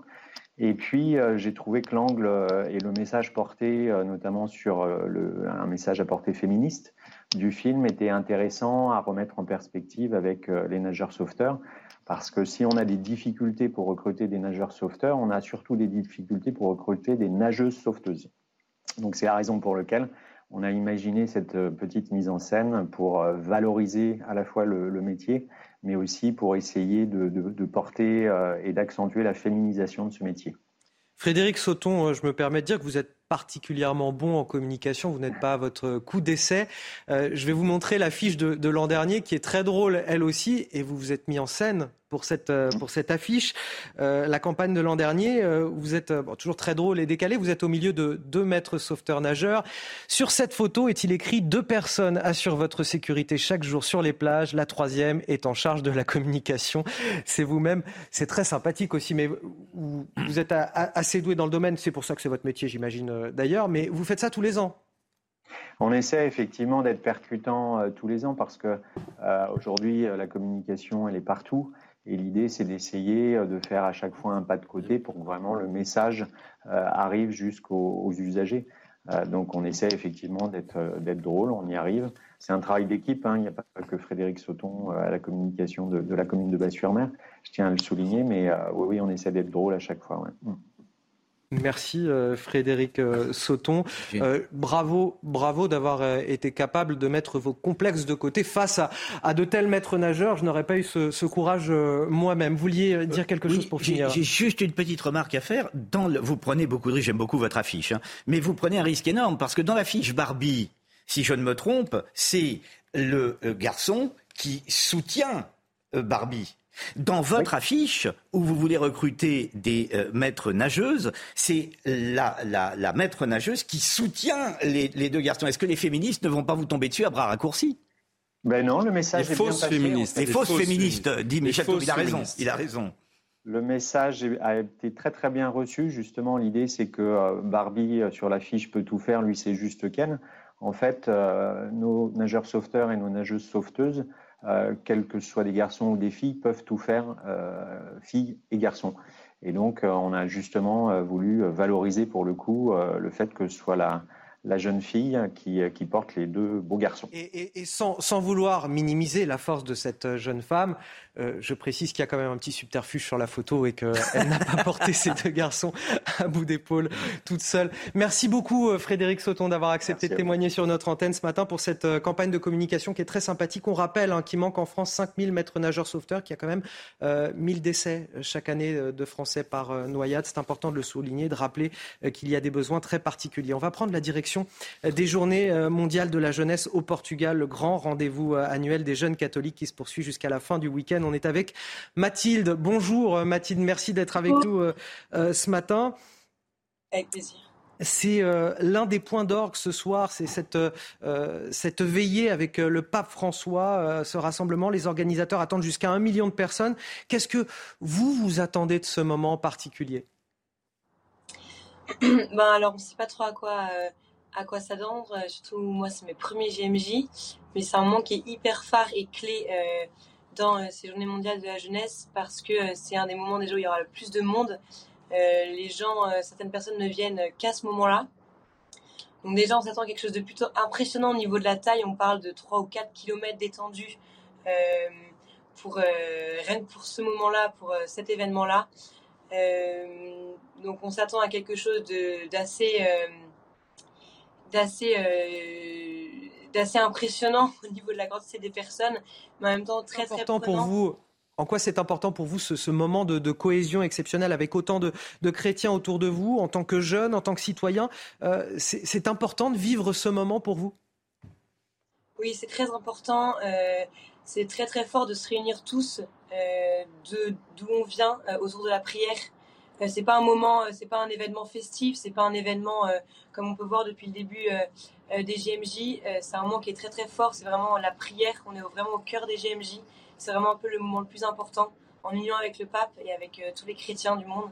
Donc c'est un moment très très fort spirituellement, oui. Le, pape a présidé euh, hier un, chemin de croix. Ça a été euh, l'occasion d'une performance artistique autour du, réchauffement climatique. C'est JMJ quelque part. Est-ce que c'est aussi euh, l'occasion pour l'Église, pour l'institution, de se saisir de sujets qui, au-delà de la religion, concernent et parfois inquiètent la jeunesse comme vous, que vous incarnez? Alors oui, je pense que oui, je pense que certaines personnes sont plus sensibles à ce sujet que d'autres, ou même conscients ceux qui viennent au GMJ ne sont pas forcément tous conscients euh, euh, de, ces sujets-là, ils tiennent plus ou moins à cœur. Mais euh, je pense que pour ceux pour qui c'est important, oui, on peut saisir, on peut saisir ces, belles idées, ces pistes que le pape nous envoie. Merci euh, à vous, euh, Mathilde, pour votre témoignage ce matin. Euh, je rappelle que ce grand rendez-vous annuel des, jeunes catholiques se poursuit encore jusqu'à ce dimanche. Ce samedi, le pape François se rend au sanctuaire marial de, Fatima, dans le centre du pays, avant de revenir à Lisbonne donc pour cette fameuse veillée dont je vous parlais tout à l'heure. Et puis demain, bien sûr, la messe finale. On y reviendra, bien évidemment, sur CNews. Allez, on passe au sport à présent. Votre programme avec Groupe Verlaine, centrale photovoltaïque à poser en toute simplicité n'importe où. Groupe Verlaine, connectons nos énergies. La pause estivale n'a pas apporté les réponses que Johan Zarco espérait. Son avenir est encore flou, aux Français de convaincre qu'il a toujours sa place en MotoGP. Cela tombe bien, Zarco se plaît à Silverstone. L'an dernier, il était parti en pole position, avait fait une course solide avant qu'une chute n'anéantisse ses espoirs de victoire. C'est clair que j'ai été très performant l'an dernier. Euh, du coup, avec la, chute qu'il y a eu euh, en course, parce que le choix du pneu n'avait pas été bon, il avait fait un peu plus chaud, du coup j'avais douté. Là, on se pose plus de questions et ça serait bien de reperformer de la même manière, tout de suite avoir le bon rythme et, se sentir prêt pour, pour la course. Difficile de ne pas cogiter. Johan Zarco n'a jamais caché son envie de rester chez Pramac. Son avenir devait être fixé avant le 20 juillet, mais pour le moment, toujours rien. Alors si ça n'est pas pour l'écurie italienne qu'il courra l'année prochaine, d'autres équipes lui font déjà les yeux doux. Johan is a very fast rider with a lot of experience in many in many many teams. So he's always a welcome rider, you know, because he's fast and he has experience. Week-end à enjeu donc pour le pilote français. Sa cinquième place aux essais ce vendredi est encourageante. S'il lui venait la bonne idée de remporter sa première victoire en MotoGP, les choses pourraient rapidement se simplifier. Vous avez regardé votre programme avec Groupe Verlaine. Isolation thermique par l'extérieur avec aide de l'État. Groupe Verlaine, connectons nos énergies. 7h56 sur CNews. Bienvenue si vous nous rejoignez euh, dans la matinale. Dans un instant, on marque une courte pause. On reviendra sur euh, ce qui se passe à Marseille, la progression des, vols à la tire, de la petite délinquance euh, en cause, notamment l'absence de patrouilles, beaucoup moins de, policiers sur le terrain en raison des arrêts maladie et, de cette grève du zèle qui est menée par les forces de l'ordre. On en parle dans un instant. Le temps pour moi de remercier également Vincent Roy, journaliste qui m'a accompagné pour le début Je vous remercie, de cette matinale. À demain. On vous retrouve demain à 8h. Et Michel Taube qui reste avec moi, fondateur du site Opinion International. A tout de suite sur CNews. Et ce samedi, il faut s'attendre à un temps plutôt venteux. On voit ça tout de suite avec vous, Karine Durand. La météo avec BDOR.fr. L'agence BDOR vous donne accès au marché de l'or physique. L'agence BDOR, partenaire de votre épargne. Encore une journée à haut risque dans le sud-est avec cette alerte rouge au risque d'incendie dans les Bouches du Rhône. Aujourd'hui, de nombreux massifs euh, sont d'ailleurs fermés au public. Et puis une alerte orange pour le Var, le Vaucluse ou encore le Gard en raison de températures proches de 28 à 29 degrés, d'un faible taux d'humidité dans l'air, moins de 30%, et puis surtout du vent qui va souffler à 80 voire 90 km à l'heure. Grande prudence. Ailleurs en France, beaucoup de vent hein, généralement sur tout le pays, avec un nouveau coup de vent sur le nord-ouest qui arrive déjà ce matin avec des rafales à 70 km à l'heure, accompagnées encore une fois de bonnes averses, parfois orageuses. D'ailleurs, un ciel bien nuageux sur le reste du pays, avec beaucoup de brouillard, notamment sur les régions centrales, la région Grand Est également, et un ciel dégagé donc en Méditerranée, mais une ambiance très ventée. Au cours de l'après-midi, le coup de vent progresse, il se renforce, avec du vent qui va pouvoir atteindre localement 80-90 km à l'heure sur les caps exposés, peut-être jusqu'à 100 km à l'heure sur la pointe bretonne ou encore normande. Les averses traversent toute la moitié nord. Encore une fois, le ciel reste très nuageux sur l'arc atlantique, un temps vraiment très dégradé, en liaison avec une dépression située en Irlande. Les températures ce matin sont très basses. Ce sera sans doute la journée la plus fraîche de la semaine, voire même peut-être de l'été tout entier. À peine 13 degrés euh, à Paris, 11 degrés en remontant vers les côtes normandes ou encore les côtes de la mer du Nord et un maximum de 19 à Nice et. Au cours de l'après-midi, les valeurs sont 4 à 6 degrés en dessous des moyennes de saison, à peine 19 à Paris ainsi qu'à Brest, à peine 18 en remontant à Lille et puis 29 en moyenne sur la côte méditerranéenne. C'était la météo avec BDOR.fr. L'agence BDOR vous donne accès au marché de l'or physique. L'agence BDOR, partenaire de votre épargne. De l'info, de l'analyse des débats. Bienvenue dans votre matinale week-end, une matinale d'exception avec Bernard Cohen-Haddad qui nous a rejoint sur ce plateau, président du cercle de réflexion, Étienne Marcel. Bonjour Anthony. Face à vous, toujours Michel Taube, fondateur du site Opinion Internationale, et Harold Iman pour évoquer toute l'actualité internationale sur ce plateau. Voici les titres de votre journal de 8 heures. Une grève du zèle dans les commissariats, une vague d'arrêt maladie parmi les policiers, auxquels s'ajoutent les absences liées au congé maladie vous avez là la formule parfaite pour attirer les délinquants. À Marseille, les témoignages de vol à la tire se multiplient, notamment près des plages, très prisées des vacanciers. Notre reportage dès le début de ce journal. Les arrêts maladie des policiers sont justement dans le collimateur du ministère de l'Intérieur. Certaines demandes pourraient désormais être refusées, annonce du directeur général de la police nationale. Après la carotte des promesses, le bâton des sanctions, le en même temps appliqué à la colère des forces de l'ordre sera-t-il efficace? Vous nous donnerez votre avis sur ce plateau. Et puis enfin, cette journée classée noire sur la route des départs en vacances, probablement la journée la plus difficile de l'année sur les routes, explique Bison Futé. Nous serons ce matin sur une aire d'autoroute en direction de Bordeaux pour prendre la température. On évoquera également cet appel à la vigilance des sociétés d'autoroute. L'an dernier, huit agents sont décédés percutés par des automobilistes imprudents. On commence tout d'abord avec cette colère des forces de l'ordre. Dans les Bouches du Rhône, il y avait la semaine dernière plus d'un millier d'arrêts euh, maladie euh, parmi les policiers. À cela, vous ajoutez ceux qui sont en vacances et ça fait euh, très peu de monde sur le terrain, mathématiquement. D'ailleurs, les délinquants l'ont bien remarqué sur les plages, en l'absence de patrouille. Les larcins se multiplient, les touristes sont les premiers visés. Le reportage d'Olivier Gangloff, Solène Boulan, avec le récit de Sarah Varny. À Marseille, les vacanciers profitent de la plage mais les voleurs ne sont jamais bien loin. Alors les plagistes restent vigilants. Soit je reste avec les affaires, soit mon copain reste avec les affaires. Il y a toujours un œil à la mer et un autre œil euh, sur le sable. Oui, il faut faire attention aux affaires, mais normal comme partout en fait. Les policiers manquent à l'appel depuis le début de leur grève du zèle. Résultat, les voleurs sur les plages en profitent, avec une méthode bien rodée. Ils sont à peu près deux, et il y en a un au-dessus qui euh, regarde qui est-ce qui va se baigner et celui qui est euh, sur la plage euh, est au téléphone et euh, celui du dessus il dit oui telle personne va se baigner, va vite prendre les affaires et il y va. Pour les vacanciers victimes de ces vols, direction le commissariat. Mais là aussi, la grève des policiers se fait sentir. Cet homme a dû patienter plusieurs heures. Je suis venu faire une déclaration pour le vol de mes papiers, donc plus de 4 heures et demie d'attente. C'est lamentable, hein. c'est lamentable hein, de devoir attendre plus d'une demi-journée comme ça. Pour ce représentant de syndicat de police, la grève du zèle n'est pas la seule raison du manque d'effectifs. Bien évidemment que la période estivale fait que les policiers, comme euh, tout un chacun, euh, en bénéficient de congés. Il y a eu effectivement euh, une vague d'arrêt de travail, je ne peux pas le nier. encore une fois, il est important quand on recueille des plaintes d'être efficace. Cette grève du zèle ne se limite pas qu'à Marseille. Depuis, elle s'est étendue à plusieurs commissariats en Ile-de-France et en Bretagne. Alors Bernard Cohen-Haddad, attention peut-être à, l'opinion publique.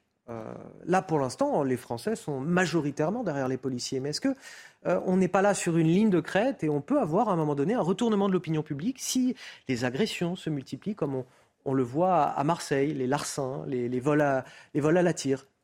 Oui, Anthony Favali, euh, depuis quelques jours, on est un certain nombre à militer pour que les policiers soient mieux rémunérés, soient mieux considérés, qu'ils aient peut-être au niveau aussi euh, de leur sécurité et de leur présomption d'innocence des droits différents des autres parce qu'ils prennent plus de risques que les autres. Hmm. Et puis là, paradoxalement, on a l'impression que la tendance s'inverse. Il y en a qui font des arrêts euh, maladie qui peuvent être, on peut dire, des arrêts de complaisance.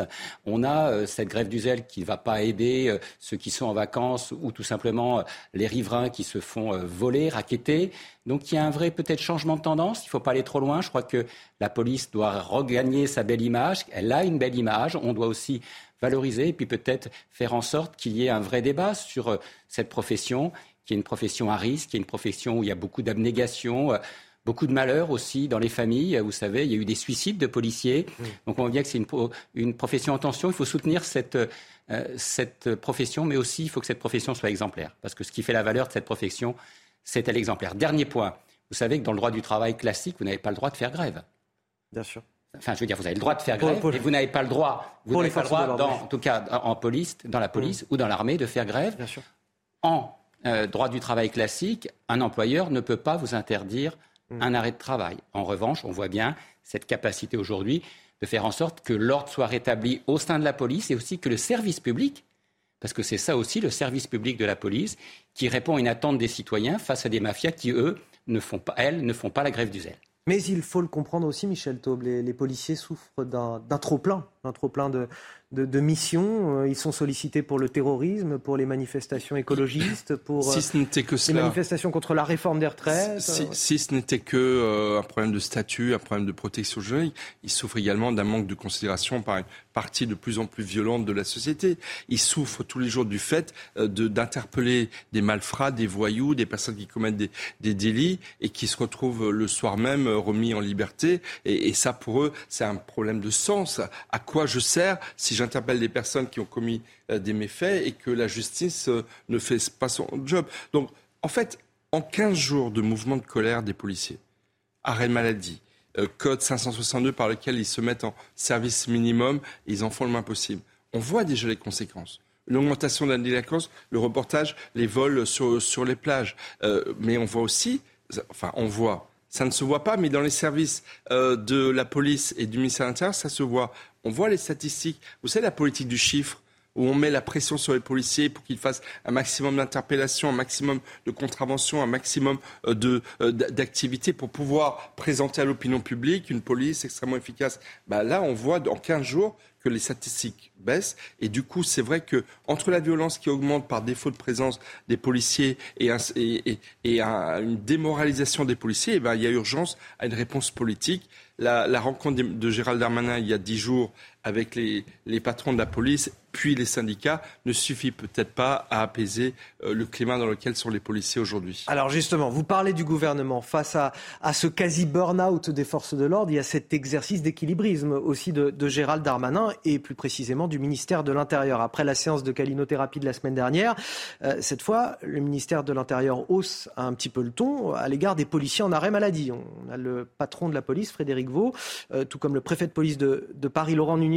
qui ont voilà, diffusé des des, notes euh, aux préfectures qui ont demandé à leurs services de refuser les arrêts de travail qui seraient injustifiés et de procéder à des retenues sur salaire. D'abord, toutes les explications de Sarah Varni, on en discute juste après. Face au mouvement de contestation qui dure dans la police, Laurent Nunez a décidé de sévir. Dans une note interne, le préfet de police de Paris cible le nombre important et inhabituel d'arrêts maladie. À compter de ce jour, les demandes d'arrêt de travail sont susceptibles de faire l'objet de décisions de refus.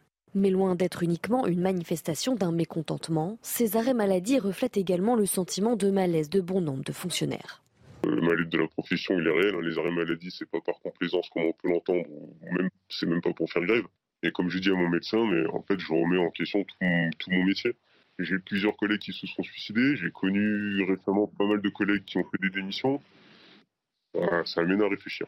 De nombreux policiers avaient utilisé ce moyen pour protester contre l'incarcération de leurs collègues de la BAC marseillaise dans l'affaire Eddy, une manière de se faire entendre pour cette profession il y a une possibilité de faire grève qui est extrêmement limitée dans la police, tout bêtement parce que, eh bien, il y a un impératif d'ordre public. Alors parfois, vous voyez certaines professions faire grève sans faire grève, en manifestant à travers des signes ostensibles le fait que, eh bien, ils sont en situation de rupture par rapport à leur hiérarchie ou par rapport à leur ministère. D'après le code du travail, l'administration ne peut en principe refuser un arrêt maladie, mais peut en revanche exiger une contre-visite par un médecin agréé. Mais dans ce cas, face au nombre important et inhabituel d'arrêts de travail, impossible de réaliser ces contre-visites, des circonstances particulières qui donnent la possibilité à l'administration de refuser ces demandes de congé maladie.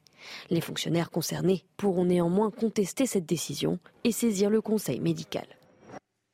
Alors selon vous, est-ce qu'il n'y a pas un risque d'attiser encore davantage la, colère des policiers? Ou alors, maintenant que le gouvernement a fait un pas en avant en promettant euh, finalement euh, d'étudier les revendications d'ici septembre euh, des policiers, maintenant c'est peut-être aussi aux policiers de faire un pas en avant. Qu'est-ce que vous en pensez? En fait, moi, je m'étonne de ce changement de ton du patron de la police. Ah, bah c'est le en même temps. Oui. Est-ce que c'est que le en même temps? Je pense que Gérald Darmanin, en s'affichant très fortement à leur côté il y a dix jours, euh, je pense, a suscité des vagues à mon avis, au sein de la Macronie, euh, parce qu'il n'y a pas que le ministère de l'Intérieur, il y a Matignon, il y a l'Élysée, et je pense que la prise de position très très ferme de Gérald Darmanin et des deux patrons de, la police euh, nationale en soutien aux policiers qui, contestaient les décisions de justice en matière de détention provisoire de deux d'entre eux, a suscité des, vagues. Et moi, je me demande si ce retour de bâton, parce que véritablement, il y a un changement de posture de Laurent Nunez, n'est pas une manière d'avoir été rappelé à l'ordre au niveau politique quant à savoir effectivement quelle position on tient. Est-ce qu'on soutient les policiers ou est-ce qu'on leur impose un, respect de leurs obligations de, de service public Donc je pense qu'il y a un message politique qui est derrière et qui montre bien que les engagements qu'a pris Gérald Darmanin il y a dix jours, euh, de revoir les policiers à la rentrée, d'essayer d'entendre de, leurs revendications, ça n'est pas gagné. Et je pense que, encore une fois, il y a des vagues internes à la Macronie dont on va connaître, à mon avis, l'ampleur à la rentrée. Bernard Cohen, un, un mot pour finir. Oui, il faut revoir ce statut de policier, surtout le revaloriser en matière de qualité de vie au travail. Vous savez, euh, aller dans un commissariat, vous voyez, euh, problème d'ordinateur, de peinture, de bureaux, de chaises qui fonctionnent plus ou moins bien. Donc il y a vraiment un problème de qualité de vie au travail, il y a aussi un problème de respect, de valorisation de ces métiers. Il y a besoin du dialogue, mais nous aussi, on a besoin, citoyens, que le service de la police soit assuré parce qu'on est dans un monde de voyous. Et vous le voyez bien aujourd'hui avec tout ce qui se passe, et on a besoin que les policiers fassent leur boulot parce que c'est ce qu'on attend d'eux et c'est ce qu'on aime d'eux l'équilibre du point de vue de, Bernard Cohen-Haddad. 8h15, pardon, déjà sur CNews. 8h15, c'est l'heure du rappel de l'actualité. C'est avec vous, Maureen Vidal. Paris dénonce une répression autoritaire au Niger. Anne-Claire Legendre, porte-parole du ministère des Affaires étrangères français, juge d'inacceptable l'arrestation de membres du gouvernement Bazoum, de civils ou encore les manifestations interdites par les militaires putschistes. Elle dénonce également la situation de détention du président Mohamed Bazoum. Interrogée sur une éventuelle intervention militaire de la France, la porte-parole du Quai d'Orsay a estimé que ce n'était pas la question aujourd'hui. Un rassemblement qui dégénère aux États-Unis. Ce vendredi à New York, environ 2000 jeunes se sont regroupés après un appel sur les réseaux sociaux du streamer américain Kai Sena. Il promettait de distribuer de nombreux cadeaux à ses fans et notamment des consoles de jeux très prisées. Face aux policiers présents qui maintenaient le rassemblement des jeunes, leur ont jeté des projectiles de chantier. Résultat de nombreux blessés, les forces de l'ordre new-yorkaises ont interpellé de nombreuses personnes ainsi que l'influenceur Kai Sena en question. Enfin, la Française Amandine Bouchard remporte la médaille d'or au Master mondial de judo à Budapest. Elle a conforté son rang de prétendante au titre olympique dans un an à Paris dans la catégorie des moins de 52 kilos. C'est la deuxième fois après 2021 que la Française remporte cette compétition qui réunit les 36 meilleurs mondiaux de chaque catégorie. Dans le reste de l'actualité, ce rassemblement à, Bayonne hier soir, rassemblement en hommage à cet homme de 46 ans décédé après 9 jours de coma. Il avait été passé à tabac par trois individus, trois jeunes, à qui il avait simplement demandé de ne pas uriner devant la porte de son domicile. Les agresseurs ont pris la fuite. Il y avait hier soir, et vous le voyez sur ces images, beaucoup d'émotions chez les habitants qui ne comprennent toujours pas ce tel déchaînement de violence. Regardez tout d'abord ce reportage d'Antoine Estève. Une foule silencieuse et une colère froide. Les habitants se recueillent sur la place de la Liberté.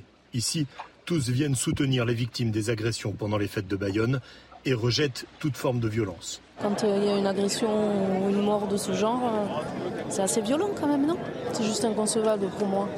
C'est d'une inhumanité incroyable. Je sais pas où va le monde.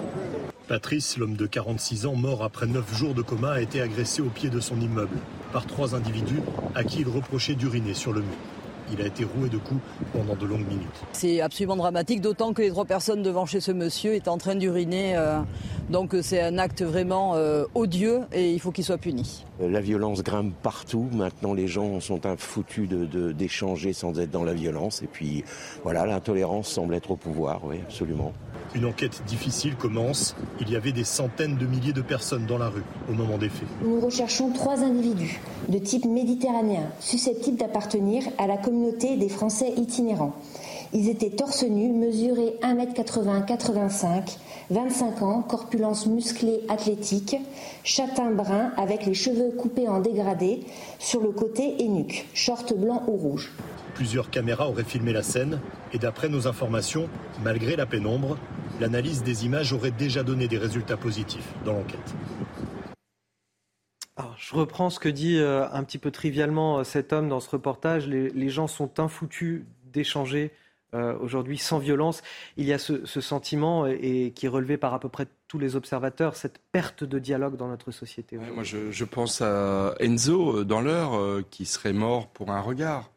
Euh, là, c'est voilà, on est dans l'absence de dialogue. On est dans une forme. On ne parle plus. Mais c'est même pas de dialogue, c'est que le seul fait de tendre la main, regarder quelqu'un, c'est l'ouverture d'un dialogue. Si en, en retour on vous assassine, effectivement, c'est une société, euh, c'est la France Orange Mécanique, c'est une société de, de l'ultra-violence. Moi, j'aimerais faire un lien entre euh, Bayonne et les problèmes de, de, la police, si vous me permettez, parce que Bayonne a été un très grand rendez-vous, un million plus d'un million de personnes. Million 300 000 Il y a d'ailleurs des interrogations pour l'année prochaine. Espérons qu'elles vont se maintenir dans les mêmes conditions, avec très même important pour euh, les avec la même liberté. Euh. Mais il y a eu beaucoup de faits de violence quand même cette fois-ci. Il y a eu des viols qui ont été commis. Quatre plaintes pour viol ont été déposées. Et le week-end prochain, il y a un autre euh, grand rendez-vous. C'est la feria de Béziers. Et rappelez-vous, il y a une semaine, Robert Ménard, qui disait Mais moi, je suis très inquiet, je n'aurai pas assez de policiers pour, pour m'aider il, il a passé un samedi soir, Robert Ménard, sans police nationale Exactement. dans sa Et il a alerté sur les risques qu'il voyait arriver pour la feria de Béziers qui a lieu le week-end prochain. Donc c'est vrai que là, il faut vraiment que, évidemment, la police sera au rendez-vous dans son devoir et son, son sens des, des, responsabilités. Mais c'est vrai qu'on est dans une société de plus en plus violente et c'est d'autant plus difficile à gérer qu'on a tous envie de vivre, on a tous envie de liberté et que ces rendez-vous, euh, Bayonne, Béziers et tous les grandes fêtes de l'été sont absolument indispensables, sont des poumons et des cœurs de notre respiration collective. Un mot rapide sur ce drame. À oui, mais c'est qu'on a une fête qui permet une attractivité d'une ville, de faire vivre les commerçants. D'ailleurs, les ah commerçants sont à l'initiative aussi de, cette marche euh, et de cette manifestation euh, de soutien et, de peine. Et puis on a des incivilités qui se multiplient et, des gens qui considèrent qu'on peut faire tout et n'importe quoi et surtout tuer un homme. Parce qu'on a uriné, et ça, ce n'est pas acceptable. Et je crois qu'on a besoin que les policiers reviennent dans la cité. Je le disais tout à l'heure, on a besoin d'eux pour faire en sorte que l'ordre public soit respecté, et surtout que les vies soient protégées. On va prendre la route des vacances euh, à présent. D'ailleurs, si vous prenez cette route-là, attention, la journée est classée noire dans le sens des départs par bison futé, jaune dans le sens euh, des retours. Et on va rejoindre Célia Judas. Bonjour Célia, vous êtes euh, sur l'autoroute A10 en direction euh, de Bordeaux. Vous êtes arrêté ce matin sur l'aire de, de Limours-Janvry dans le département de, de l'Essonne et vous assistez à une exposition derrière vous un petit peu particulière. De quoi s'agit-il? Oui, effectivement, euh, Anthony, une exposition spectaculaire ici sur l'autoroute A10 depuis hier matin et jusqu'au 7 août. Vinci Autoroute expose ici ses véhicules accidentés. Le but est bien sensibiliser les automobilistes aux heures de fourgons, ces fourgons d'intervention qui font fréquemment euh, l'objet d'accidents. Je rejoins Stéphanie De Valence, directrice régionale adjointe pour la région ouest de Vinci Autoroute. Stéphanie, bonjour, merci d'être avec nous. Euh, pour nous donner un ordre d'idée, Avez-vous euh, des chiffres à nous communiquer sur ces euh, dramatiques accidents? Euh, malheureusement, j'ai des chiffres qui ne sont pas bons puisque nous déplorons 31 accidents, donc en moyenne 1 heure de fourgon par semaine. depuis le début de cette année. Ça veut dire que ce que vous voyez là, c'est la moitié des fourgons qui ont été heurtés depuis le début de l'année juste sur le réseau Vinci Autoroute. Si on parle des routes en général en France, on est plutôt à pratiquement un par jour véhicule d'intervention qui est, euh, qui est percuté. Alors c'est euh, énorme et euh, c'est pas la première exposition hein, que vous faites. Est-ce que vous vous sentez que les, les automobilistes sont particulièrement sensibles? Alors les automobilistes qui viennent voir l'exposition sont choqués parce que c'est choquant, vous le voyez. Et ce sont des fourgons, mais au-delà de ça, ce sont des vies humaines dont on parle. On a malheureusement perdu un de nos collègues l'an dernier. Ce sont huit vies humaines qui sont parties euh, l'an passé parmi les personnels d'intervention. Donc les gens sont choqués, mais évidemment, on a 4 millions de conducteurs sur euh, nos autoroutes aujourd'hui. 4 millions ne sont pas sur l'air. Donc je vous remercie de donner un écho à notre message. Et, ce qu'on, nous, ce qu'on maîtrise le moins, c'est le comportement du conducteur. On a trois quarts des conducteurs qui reconnaissent utiliser leur smartphone. Euh, euh, euh, ou, programmer leur GPS pendant qu'ils conduisent. Pendant ce temps, ils ne regardent pas la route. Nos véhicules, on le voit, ils sont jaunes, ils ont des flèches lumineuses au-dessus, ils sont visibles et pourtant ils ne sont pas vus. Alors, vous l'avez dit, les causes de euh, ces accidents, la somnolence ou encore l'inattention des automobilistes euh, par cette exposition. Vinci Autoroute encourage donc tout à chacun d'être attentif aux autres usagers euh, de la route et particulièrement à ces fourgons d'intervention présents, je le rappelle, pour assurer la sécurité des usagers et l'entretien de nos routes. Merci à vous, Célia Judas. Merci à votre invité. merci également à, Sacha Robin qui est derrière la caméra. Juste un mot pour rappeler euh, les accidents mortels sur l'autoroute ont augmenté euh, de 43% euh, en 2022 avec 188 tués. il y en avait 131 l'année précédente. Pour cette augmentation des morts sur la route, principalement des conducteurs jeunes de moins de 35 ans, fortement alcoolisés ou sous l'emprise de stupéfiants.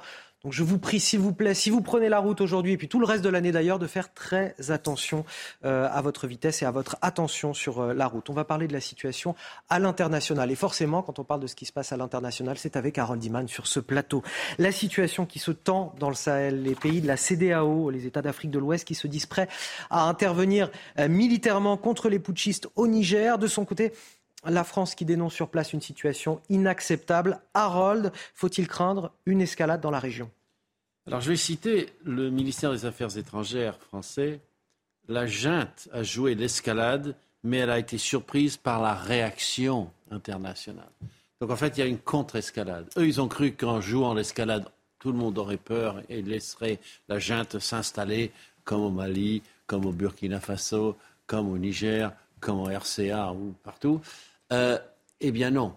Et il y a une raison à cela, c'est que les pays de l'Afrique de l'Ouest, qui collectivement s'appellent la CDAO, qui sont un peu comme l'Union européenne mais encore plus ramassés, avec un géant à leur tête qui est le Nigérien, euh, ont déjà une force militaire anti-putsch. Ça a été prévu il y a de longues années parce qu'ils ont compris que les putsch, c'était la fin de la structure euh, normale de leur région d'Afrique de l'Ouest. Et donc, ils ont cette force, ils vont pouvoir la mettre sur pied.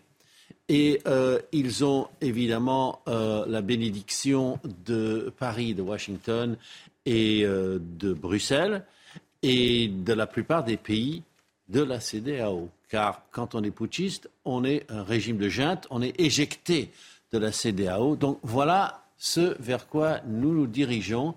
Et c'est vrai qu'il y aura sans doute un moment de clash qui précédera, on espère, une, un retour à la normale.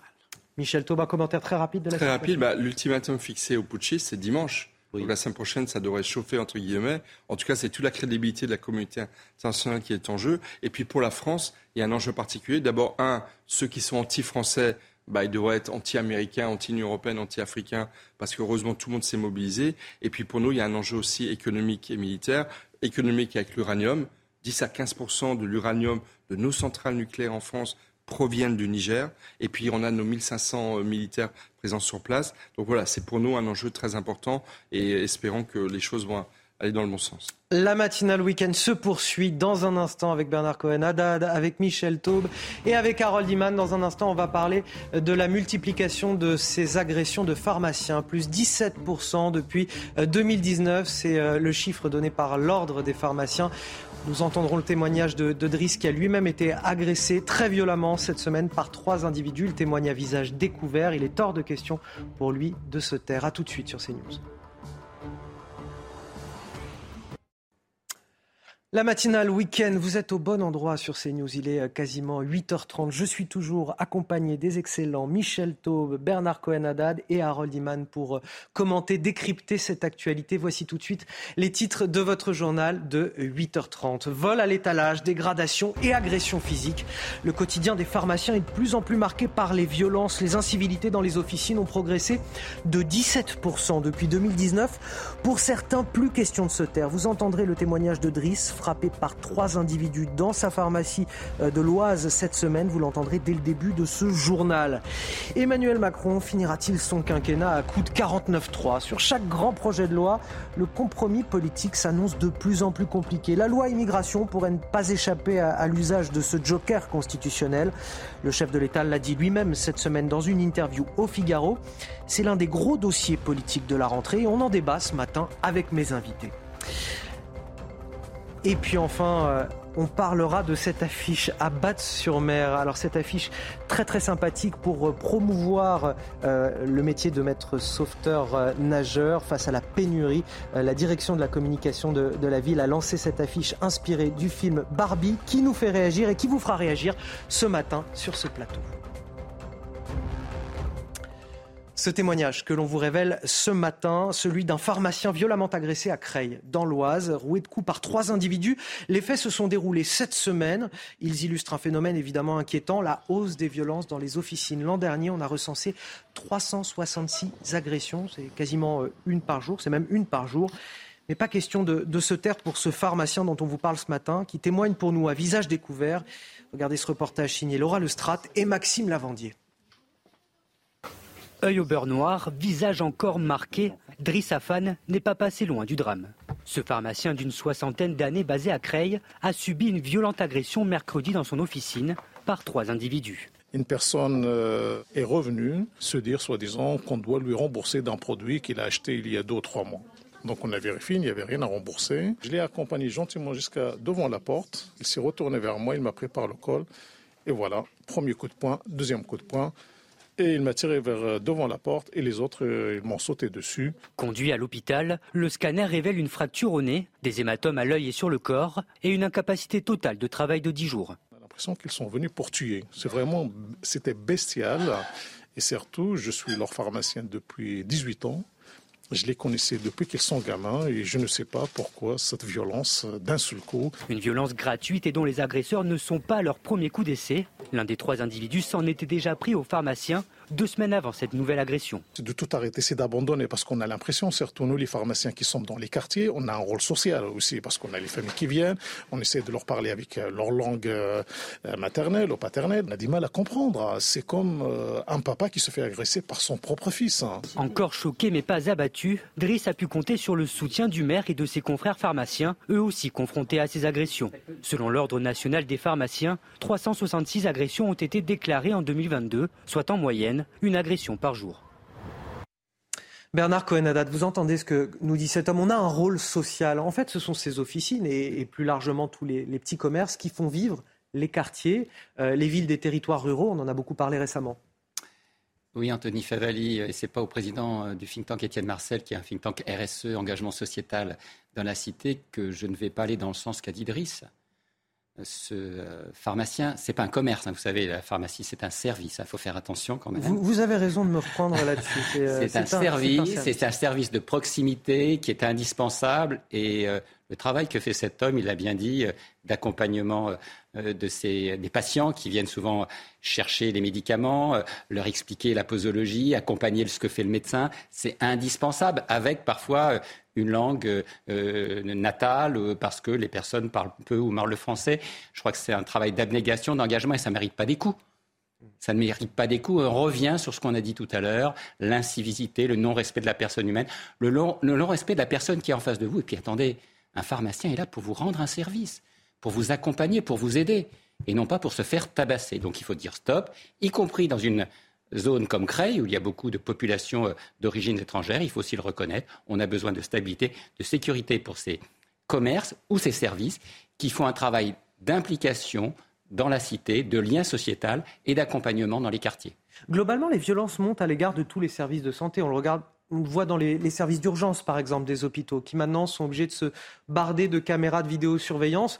Euh, les officines de pharmaciens commencent aussi à faire la même chose, avec même des, des boutons de sécurité. Voilà, il y a quand même un phénomène autour de la santé. Dès qu'on parle de la santé aujourd'hui, notre système de santé est tellement aux abois qu'il y a des tensions énormes, et notamment de la part de ceux qui bénéficient de ces services, de la part des citoyens, en fait. Les gens considèrent que c'est un dû, en fait. Mais en Exactement. fait, la santé, c'est, c'est, on est en France un système de santé extraordinaire où lorsque vous avez des maladies chroniques, en plus, c'est, c'est, gratuit. Mais moi, moi, ce qui m'émeut avec ce monsieur Afan, c'est qu'il nous dit, il les a vus grandir ceux qui l'ont agressé. Il les a vus grandir. Mais où est-ce qu'on en ça fait mal au cœur en fait cette génération de jeunes euh, qui, effectivement, même face à celui qui les a aidés, euh, sont capables de, de, de, violence. Et dans les chiffres, 366 agressions l'année dernière, j'ai vu que 44% de ces agressions n'ont pas donné lieu à des plaintes de la part des pharmaciens. Et ça, c'est une chose sur laquelle j'aimerais insister. Il faut espérer que face aux agressions dont les pharmaciens sont victimes, il va y avoir, la justice va être très ferme, la justice va prendre des mesures très dures qui pourraient avoir un effet dissuasif. Et c'est vrai que beaucoup de pharmaciens ne portent pas plainte parce qu'ils se disent, oh, finalement, ça va servir à rien et je vais être peut-être la cible de, d'attaques encore supplémentaires. Non, il faut que la société soit ferme. C'est le début de la réponse. Après, il faut un accompagnement social, mais il faut une fermeté de la, la réponse. En plus, là, il y avait une personne qui était manifestement euh, en récidive. C'est absolument inadmissible. Et dernier point, les principales victimes, d'abord le pharmacien, mais ensuite les habitants de ces quartiers populaires. Parce que si demain la pharmacie ferme, où vont-ils aller chercher leurs médicaments? Donc effectivement, il y, a un devoir de réponse collective extrêmement ferme pour ne pas céder à la pression de la violence. vous avez raison. Euh, l'ordre des pharmaciens fait aussi un gros travail pour inciter tous les pharmaciens agressés à porter plainte systématiquement, comme vous l'avez dit, euh, puisque ce, n'est pas fait euh, à, chaque fois. On va parler politique euh, à présent. Je ne veux pas être bousculé par des majorités de fortune ou des blocages. Ce sont les mots de Emmanuel Macron. Emmanuel Macron, absolument, dans le, Figaro cette semaine. C'était mercredi, le chef de l'État, qui brandit une nouvelle fois la possibilité, la menace quelque part d'un recours au, 49.3 sur le prochain gros dossier du gouvernement, euh, qui est la loi sur l'immigration. L'examen de cette loi, de ce projet de loi, a été repoussé maintenant à de nombreuses reprises euh, pour tenter de trouver une majorité à, l'Assemblée. Mais pour le moment, tous les voyants sont au rouge. Euh, je vous propose d'écouter ce sujet d'Antoine Delplanque, Maxime Lavandier, Charlotte Gonzala, et on en discute juste après. L'obstruction parlementaire, c'est ce qui inquiète le chef de l'État alors qu'il annonçait ce mercredi dans le Figaro une initiative politique d'ampleur pour la rentrée, les regards de toute la classe politique se sont portés sur le projet de loi immigration, des regards pas forcément bienveillants. Sur les bancs de l'Assemblée, hors du camp présidentiel, le texte clive avant même d'avoir été présenté. Sans surprise, la gauche le considère déjà trop radical. Les forces de la NUPES l'ont déjà clairement fait savoir. Elle refuse de participer au compromis qu'Elisabeth Borne appelle de ses voeux. Olivier Faure, quant à lui, met le chef de l'État au défi de présenter sa politique devant les Français et leurs représentants à l'Assemblée. Le président de la République vient d'annoncer une initiative politique d'ampleur à la fin du mois d'août. Chiche Il veut réunir la nation Chiche si la gauche a fait part de son opposition au texte, la droite, elle aussi, le critique déjà et dénonce une volonté politique pas assez ferme. Les députés, les républicains, s'appuient sur les récents sondages d'opinion qui donnent l'immigration comme une problématique importante pour les Français et appellent à l'organisation d'un référendum. Monsieur le Président, ayez le courage de donner la parole aux Français par voie de référendum. C'est à eux de décider. Face à la levée de boucliers qui s'annonce déjà autour de ce projet, Emmanuel Macron évoquait à demi-mot un possible recours à l'article 49.3, une évocation qui fait bondir à sa droite. Je regrette que le président de la République balaye d'un revers de main notre proposition de loi constitutionnelle. Il faut rompre avec la naïveté et adopter des mesures efficaces afin d'enrayer cette subversion migratoire. En l'absence d'une majorité absolue à l'Assemblée nationale, Elisabeth Borne devra jouer des coudes face aux oppositions qui s'annoncent fortes sur ce texte. Comme de nombreux Français. Est-ce qu'un euh, nouveau recours au, 49.3 ne, ne, risque pas de, générer le même cirque, pardonnez-moi de l'expression, de ce qui s'est passé à l'Assemblée nationale pendant les débats sur la réforme des retraites? Mais absolument. Ça a été catastrophique. Mais, Là, il y a un jeu de dupes. Éric Ciotti sait très bien qu'il n'y aura pas de référendum. Emmanuel Macron n'en veut pas. Et ensuite, quelle question serait posée aux Français? Comment vous voulez réduire toute une politique migratoire à une simple question? Donc non, effectivement, si la Macronie va au bout de son engagement de faire adopter une loi sur l'immigration, ce qui n'est pas garanti, parce qu'il y a déjà eu plusieurs reports, et je pense que même au sein de la Macronie, il y a un problème de ligne directrice sur quelle ligne on va proposer une politique migratoire. Mais quand bien même on y arriverait, effectivement, la seule issue sera le 49-3. Parce que je ne vois pas les républicains accepter d'entrer dans un accord sur une question aussi sensible, aussi politique que l'immigration, ça ruinerait définitivement toute autonomie aux républicains par rapport à la Macronie. Donc on va aller au 49-3, et le 49-3, c'est le risque d'une motion de censure déposée par les oppositions. Et là, est-ce que les oppositions accepteraient, entre les insoumis et le Rassemblement national, de faire tomber le gouvernement alors qu'ils ont des conceptions tellement différentes sur l'immigration? Non, on va se retrouver comme on l'a été sur les retraites, avec effectivement une loi à minima qui ne satisfera personne,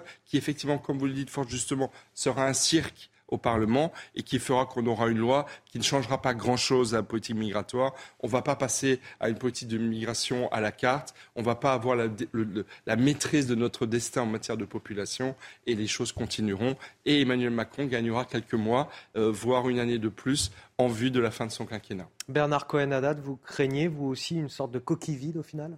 Oui, moi je crois une loi de rencontre pour reprendre une expression euh, célèbre du général de Gaulle. Euh, c'est-à-dire tout simplement euh, un texte qui ne soit pas à la hauteur des attentes des Français, qui ne soit pas à hauteur euh, de l'attente de la représentation nationale et de ce, dont nous avons besoin. On a vraiment besoin d'un référendum sur l'immigration, pardon, d'un débat sur l'immigration, d'un débat sur les quartiers, d'un débat sur l'inclusion, l'assimilation. Ça, pour moi, ça me semble extrêmement l'intégration, l'inclusion économique aussi, et non pas un référendum, comme le disait bien Michel Daube. C'est pas sérieux sur une phrase. Et on a besoin aussi d'une euh, volonté nationale de faire ensemble que ce projet d'immigration soit un projet dans la durée de la nation. Et ça, pour moi, c'est extrêmement important. Bah, alors, le 49.3, on y arrivera certainement. Si c'est pour une loi ou un projet de loi à minima, c'est un peu dommage parce qu'il y a des vrais enjeux de société, il y a une vraie, des vraies attentes euh, des citoyens dans les territoires. Écoutez, on le voit bien ces dernières semaines, les émeutes, etc. Il y a aussi un problème euh, de valorisation des actions et des projets d'avenir. Qu'est-ce qu'on fait de ces publics, qu'est-ce qu'on fait de ces jeunes qui ne veulent pas s'intégrer, qu'est-ce qu'on fait de ceux qui ont des doubles nationalités, qu'est-ce qu'on fait aussi euh, de cette capacité de revenir à une France qui accepte sa diversité tout en respectant euh, nos valeurs? Michel Taube. Euh, dans le Figaro Magazine, Emmanuel Macron annonce une initiative importante pour pour la rentrée. Est-ce que ce sera sur l'immigration, un autre sujet? Euh, Il avait déjà tenté le coup avec le Conseil national de la refondation. Euh, la montagne a accouché mais vraiment une petite souris qui finalement n'a pas du tout marché. Donc non, Emmanuel Macron, il est piégé. Il a une majorité relative euh, très fragile à l'Assemblée nationale. Il y a des risques sur la Macronie. On le voit avec Gérald Darmanin qui laisse entendre sa petite musique régalienne, mais qui est bien solitaire dans la majorité. Donc non, je pense qu'effectivement, il ne faut pas s'attendre à, des changements mirifiques à la rentrée la, situation politique ne le permet pas. Allez, un mot sur cette épreuve internationale de natation en eau libre qui devait avoir lieu euh, sur la Seine aujourd'hui. Euh, elle est encore reportée manifestement. La qualité de l'eau du fleuve reste actuellement en dessous des normes acceptables pour la sauvegarde de la santé des nageurs. C'est ce qu'explique la Fédération française de natation. La compétition pourrait donc avoir lieu euh, ce dimanche. Si la situation s'améliore, une compétition, et, vous alliez le dire, Bernard cohen je vous ai vu le murmurer, qui sert de test pour les JO de Paris. Euh, on est loin du compte là.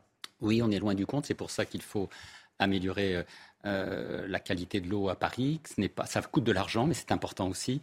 Euh, ça fait partie de l'attractivité, ça fait partie de la salubrité, de la santé publique.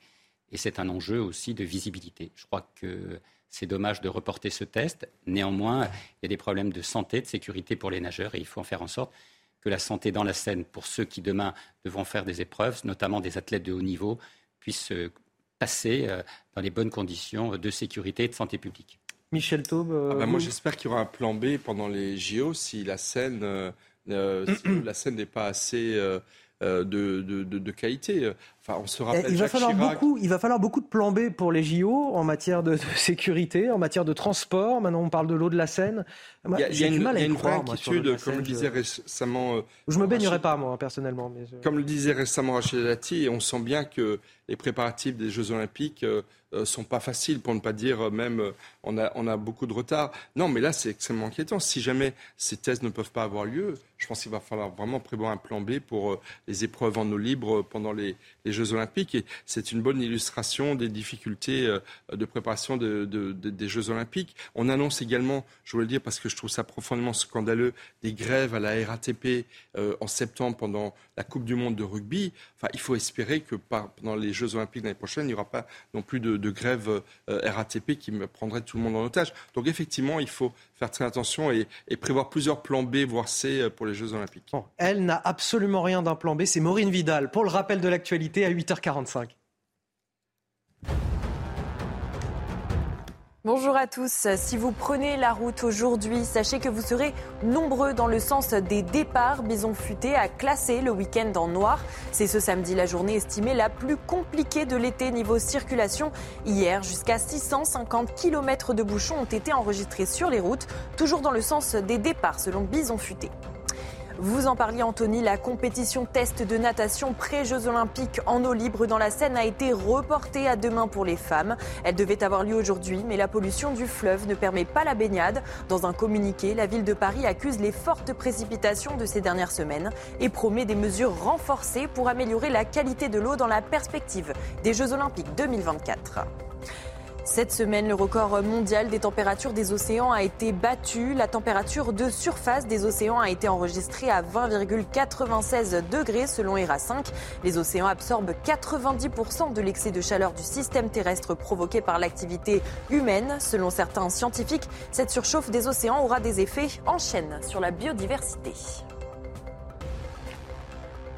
Nous sommes ce matin avec Jean-Michel Lapou, secrétaire général de la FMNS, la Fédération des maîtres nageurs sauveteurs de Gironde. Bonjour à vous, euh, Jean-Michel Lapou. Merci d'être avec euh, nous ce matin.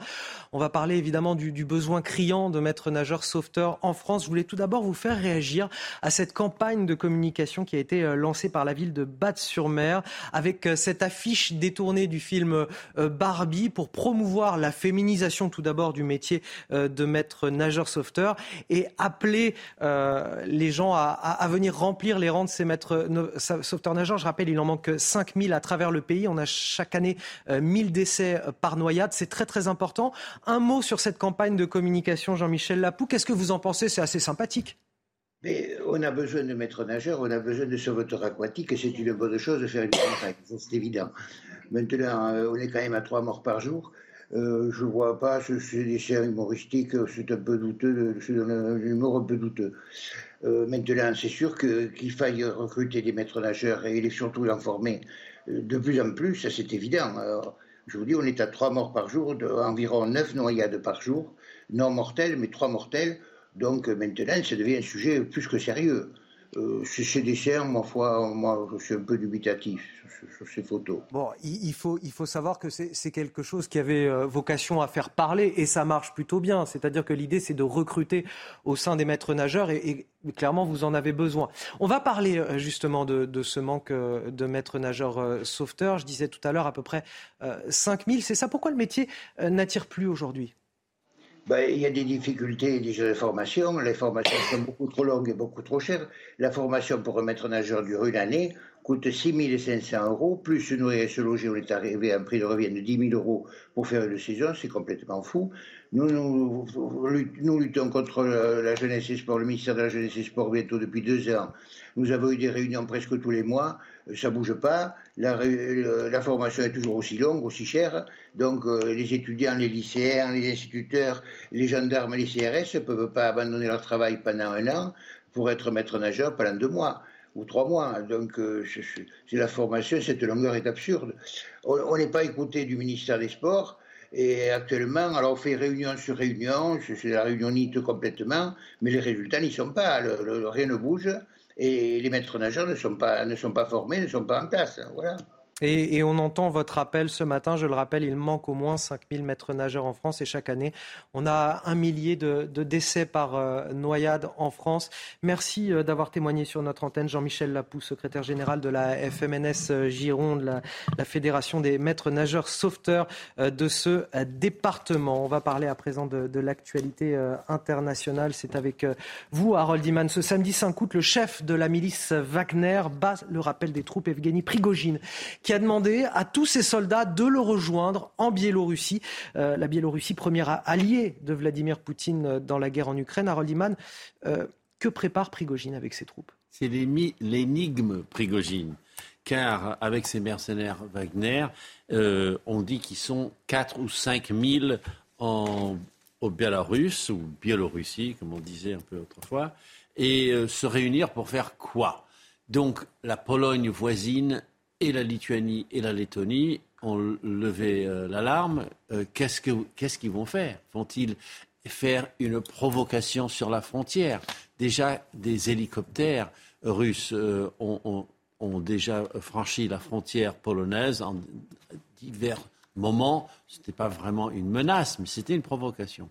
Donc, ils ont peur de cela. Et Prigogine, on ne sait même pas ce qu'il commande et ni pour qui il commande. Est-ce que ce sont des ordres de Vladimir Poutine? On ne sait pas. Ce qu'on sait, c'est qu'il a des troupes qui fonctionnent encore au, Mali, au Burkina Faso euh, et en Centrafrique et qu'il est encore actif avec ces gens-là. Donc la grande question, c'est euh, que fait Prigogine exactement? Et plus grande question encore, que lui fera Vladimir Poutine qui n'oubliera jamais cette rébellion qui, qui a eu lieu en juin? Michel Taubamo pour commenter ça? Le, euh, je pense que les, la Pologne et les Pays-Bas sont extrêmement inquiets parce qu'effectivement, euh, Prigogine n'est pas tout à fait maîtrisable, comme on l'a bien vu en, juin dernier. Et c'est vrai que, euh, que lui-même aille en Biélorussie, c'est une chose, mais qu'il fasse venir jusqu'à des, des, milliers de ces hommes, Là, c'est effectivement très très inquiétant et on voit bien actuellement que ça bouge un petit peu au niveau, au niveau géopolitique. Euh, les Ukrainiens qui envoient des drones euh, sur Moscou. Enfin voilà, on sent bien qu'il y a une pression pour internationaliser le conflit avec l'Ukraine et, et c'est une situation très dangereuse qui risque dans les semaines qui viennent de, de bouger. Allez, on finit avec les sports. Le Grand Prix moto de Grande-Bretagne. Votre programme avec Groupe Verlaine, centrale photovoltaïque à poser en toute simplicité n'importe où. Groupe Verlaine, connectons nos énergies. La pause estivale n'a pas apporté les réponses que Johan Zarco espérait. Son avenir est encore flou, aux Français de convaincre qu'il a toujours sa place en MotoGP. Cela tombe bien, Zarco se plaît à Silverstone. L'an dernier, il était parti en pole position, avait fait une course solide avant qu'une chute n'anéantisse ses espoirs de victoire. C'est clair que j'ai été très performant l'an dernier. Euh, du coup, avec la, chute qu'il y a eu euh, en course, parce que le choix du pneu n'avait pas été bon, il avait fait un peu plus chaud, du coup j'avais douté. Là, on se pose plus de questions et ça serait bien de reperformer de la même manière, tout de suite avoir le bon rythme et, se sentir prêt pour, pour la course. Difficile de ne pas cogiter. Johan Zarco n'a jamais caché son envie de rester chez Pramac. Son avenir devait être fixé avant le 20 juillet, mais pour le moment, toujours rien. Alors si ça n'est pas pour l'écurie italienne qu'il courra l'année prochaine, d'autres équipes lui font déjà les yeux doux. Johan is a very fast rider with a lot of experience in many in many many teams. So he's always a welcome rider, you know, because he's fast and he has experience. Week-end à enjeu donc pour le pilote français. Sa cinquième place aux essais ce vendredi est encourageante. S'il lui venait la bonne idée de remporter sa première victoire en MotoGP, les choses pourraient rapidement se simplifier. Regardez votre programme avec Groupe Verlaine. Isolation thermique par l'extérieur avec aide de l'État. Groupe Verlaine, connectons nos énergies. Oh, c'est Matinal Info qui passe à une vitesse euh, incroyable avec Michel Taub, Bernard Cohen-Haddad, avec Harold Iman. la bonne nouvelle, c'est que vous êtes là encore demain matin. On vous retrouve à, partir de, de, cette heure. Mais avec grand plaisir, euh, je vous reçois sur euh, ce plateau. la bonne nouvelle aussi, c'est que l'info continue sur CNews dans un instant. C'est l'heure des pros avec Barbara Klein et tous ses invités. À tout de suite.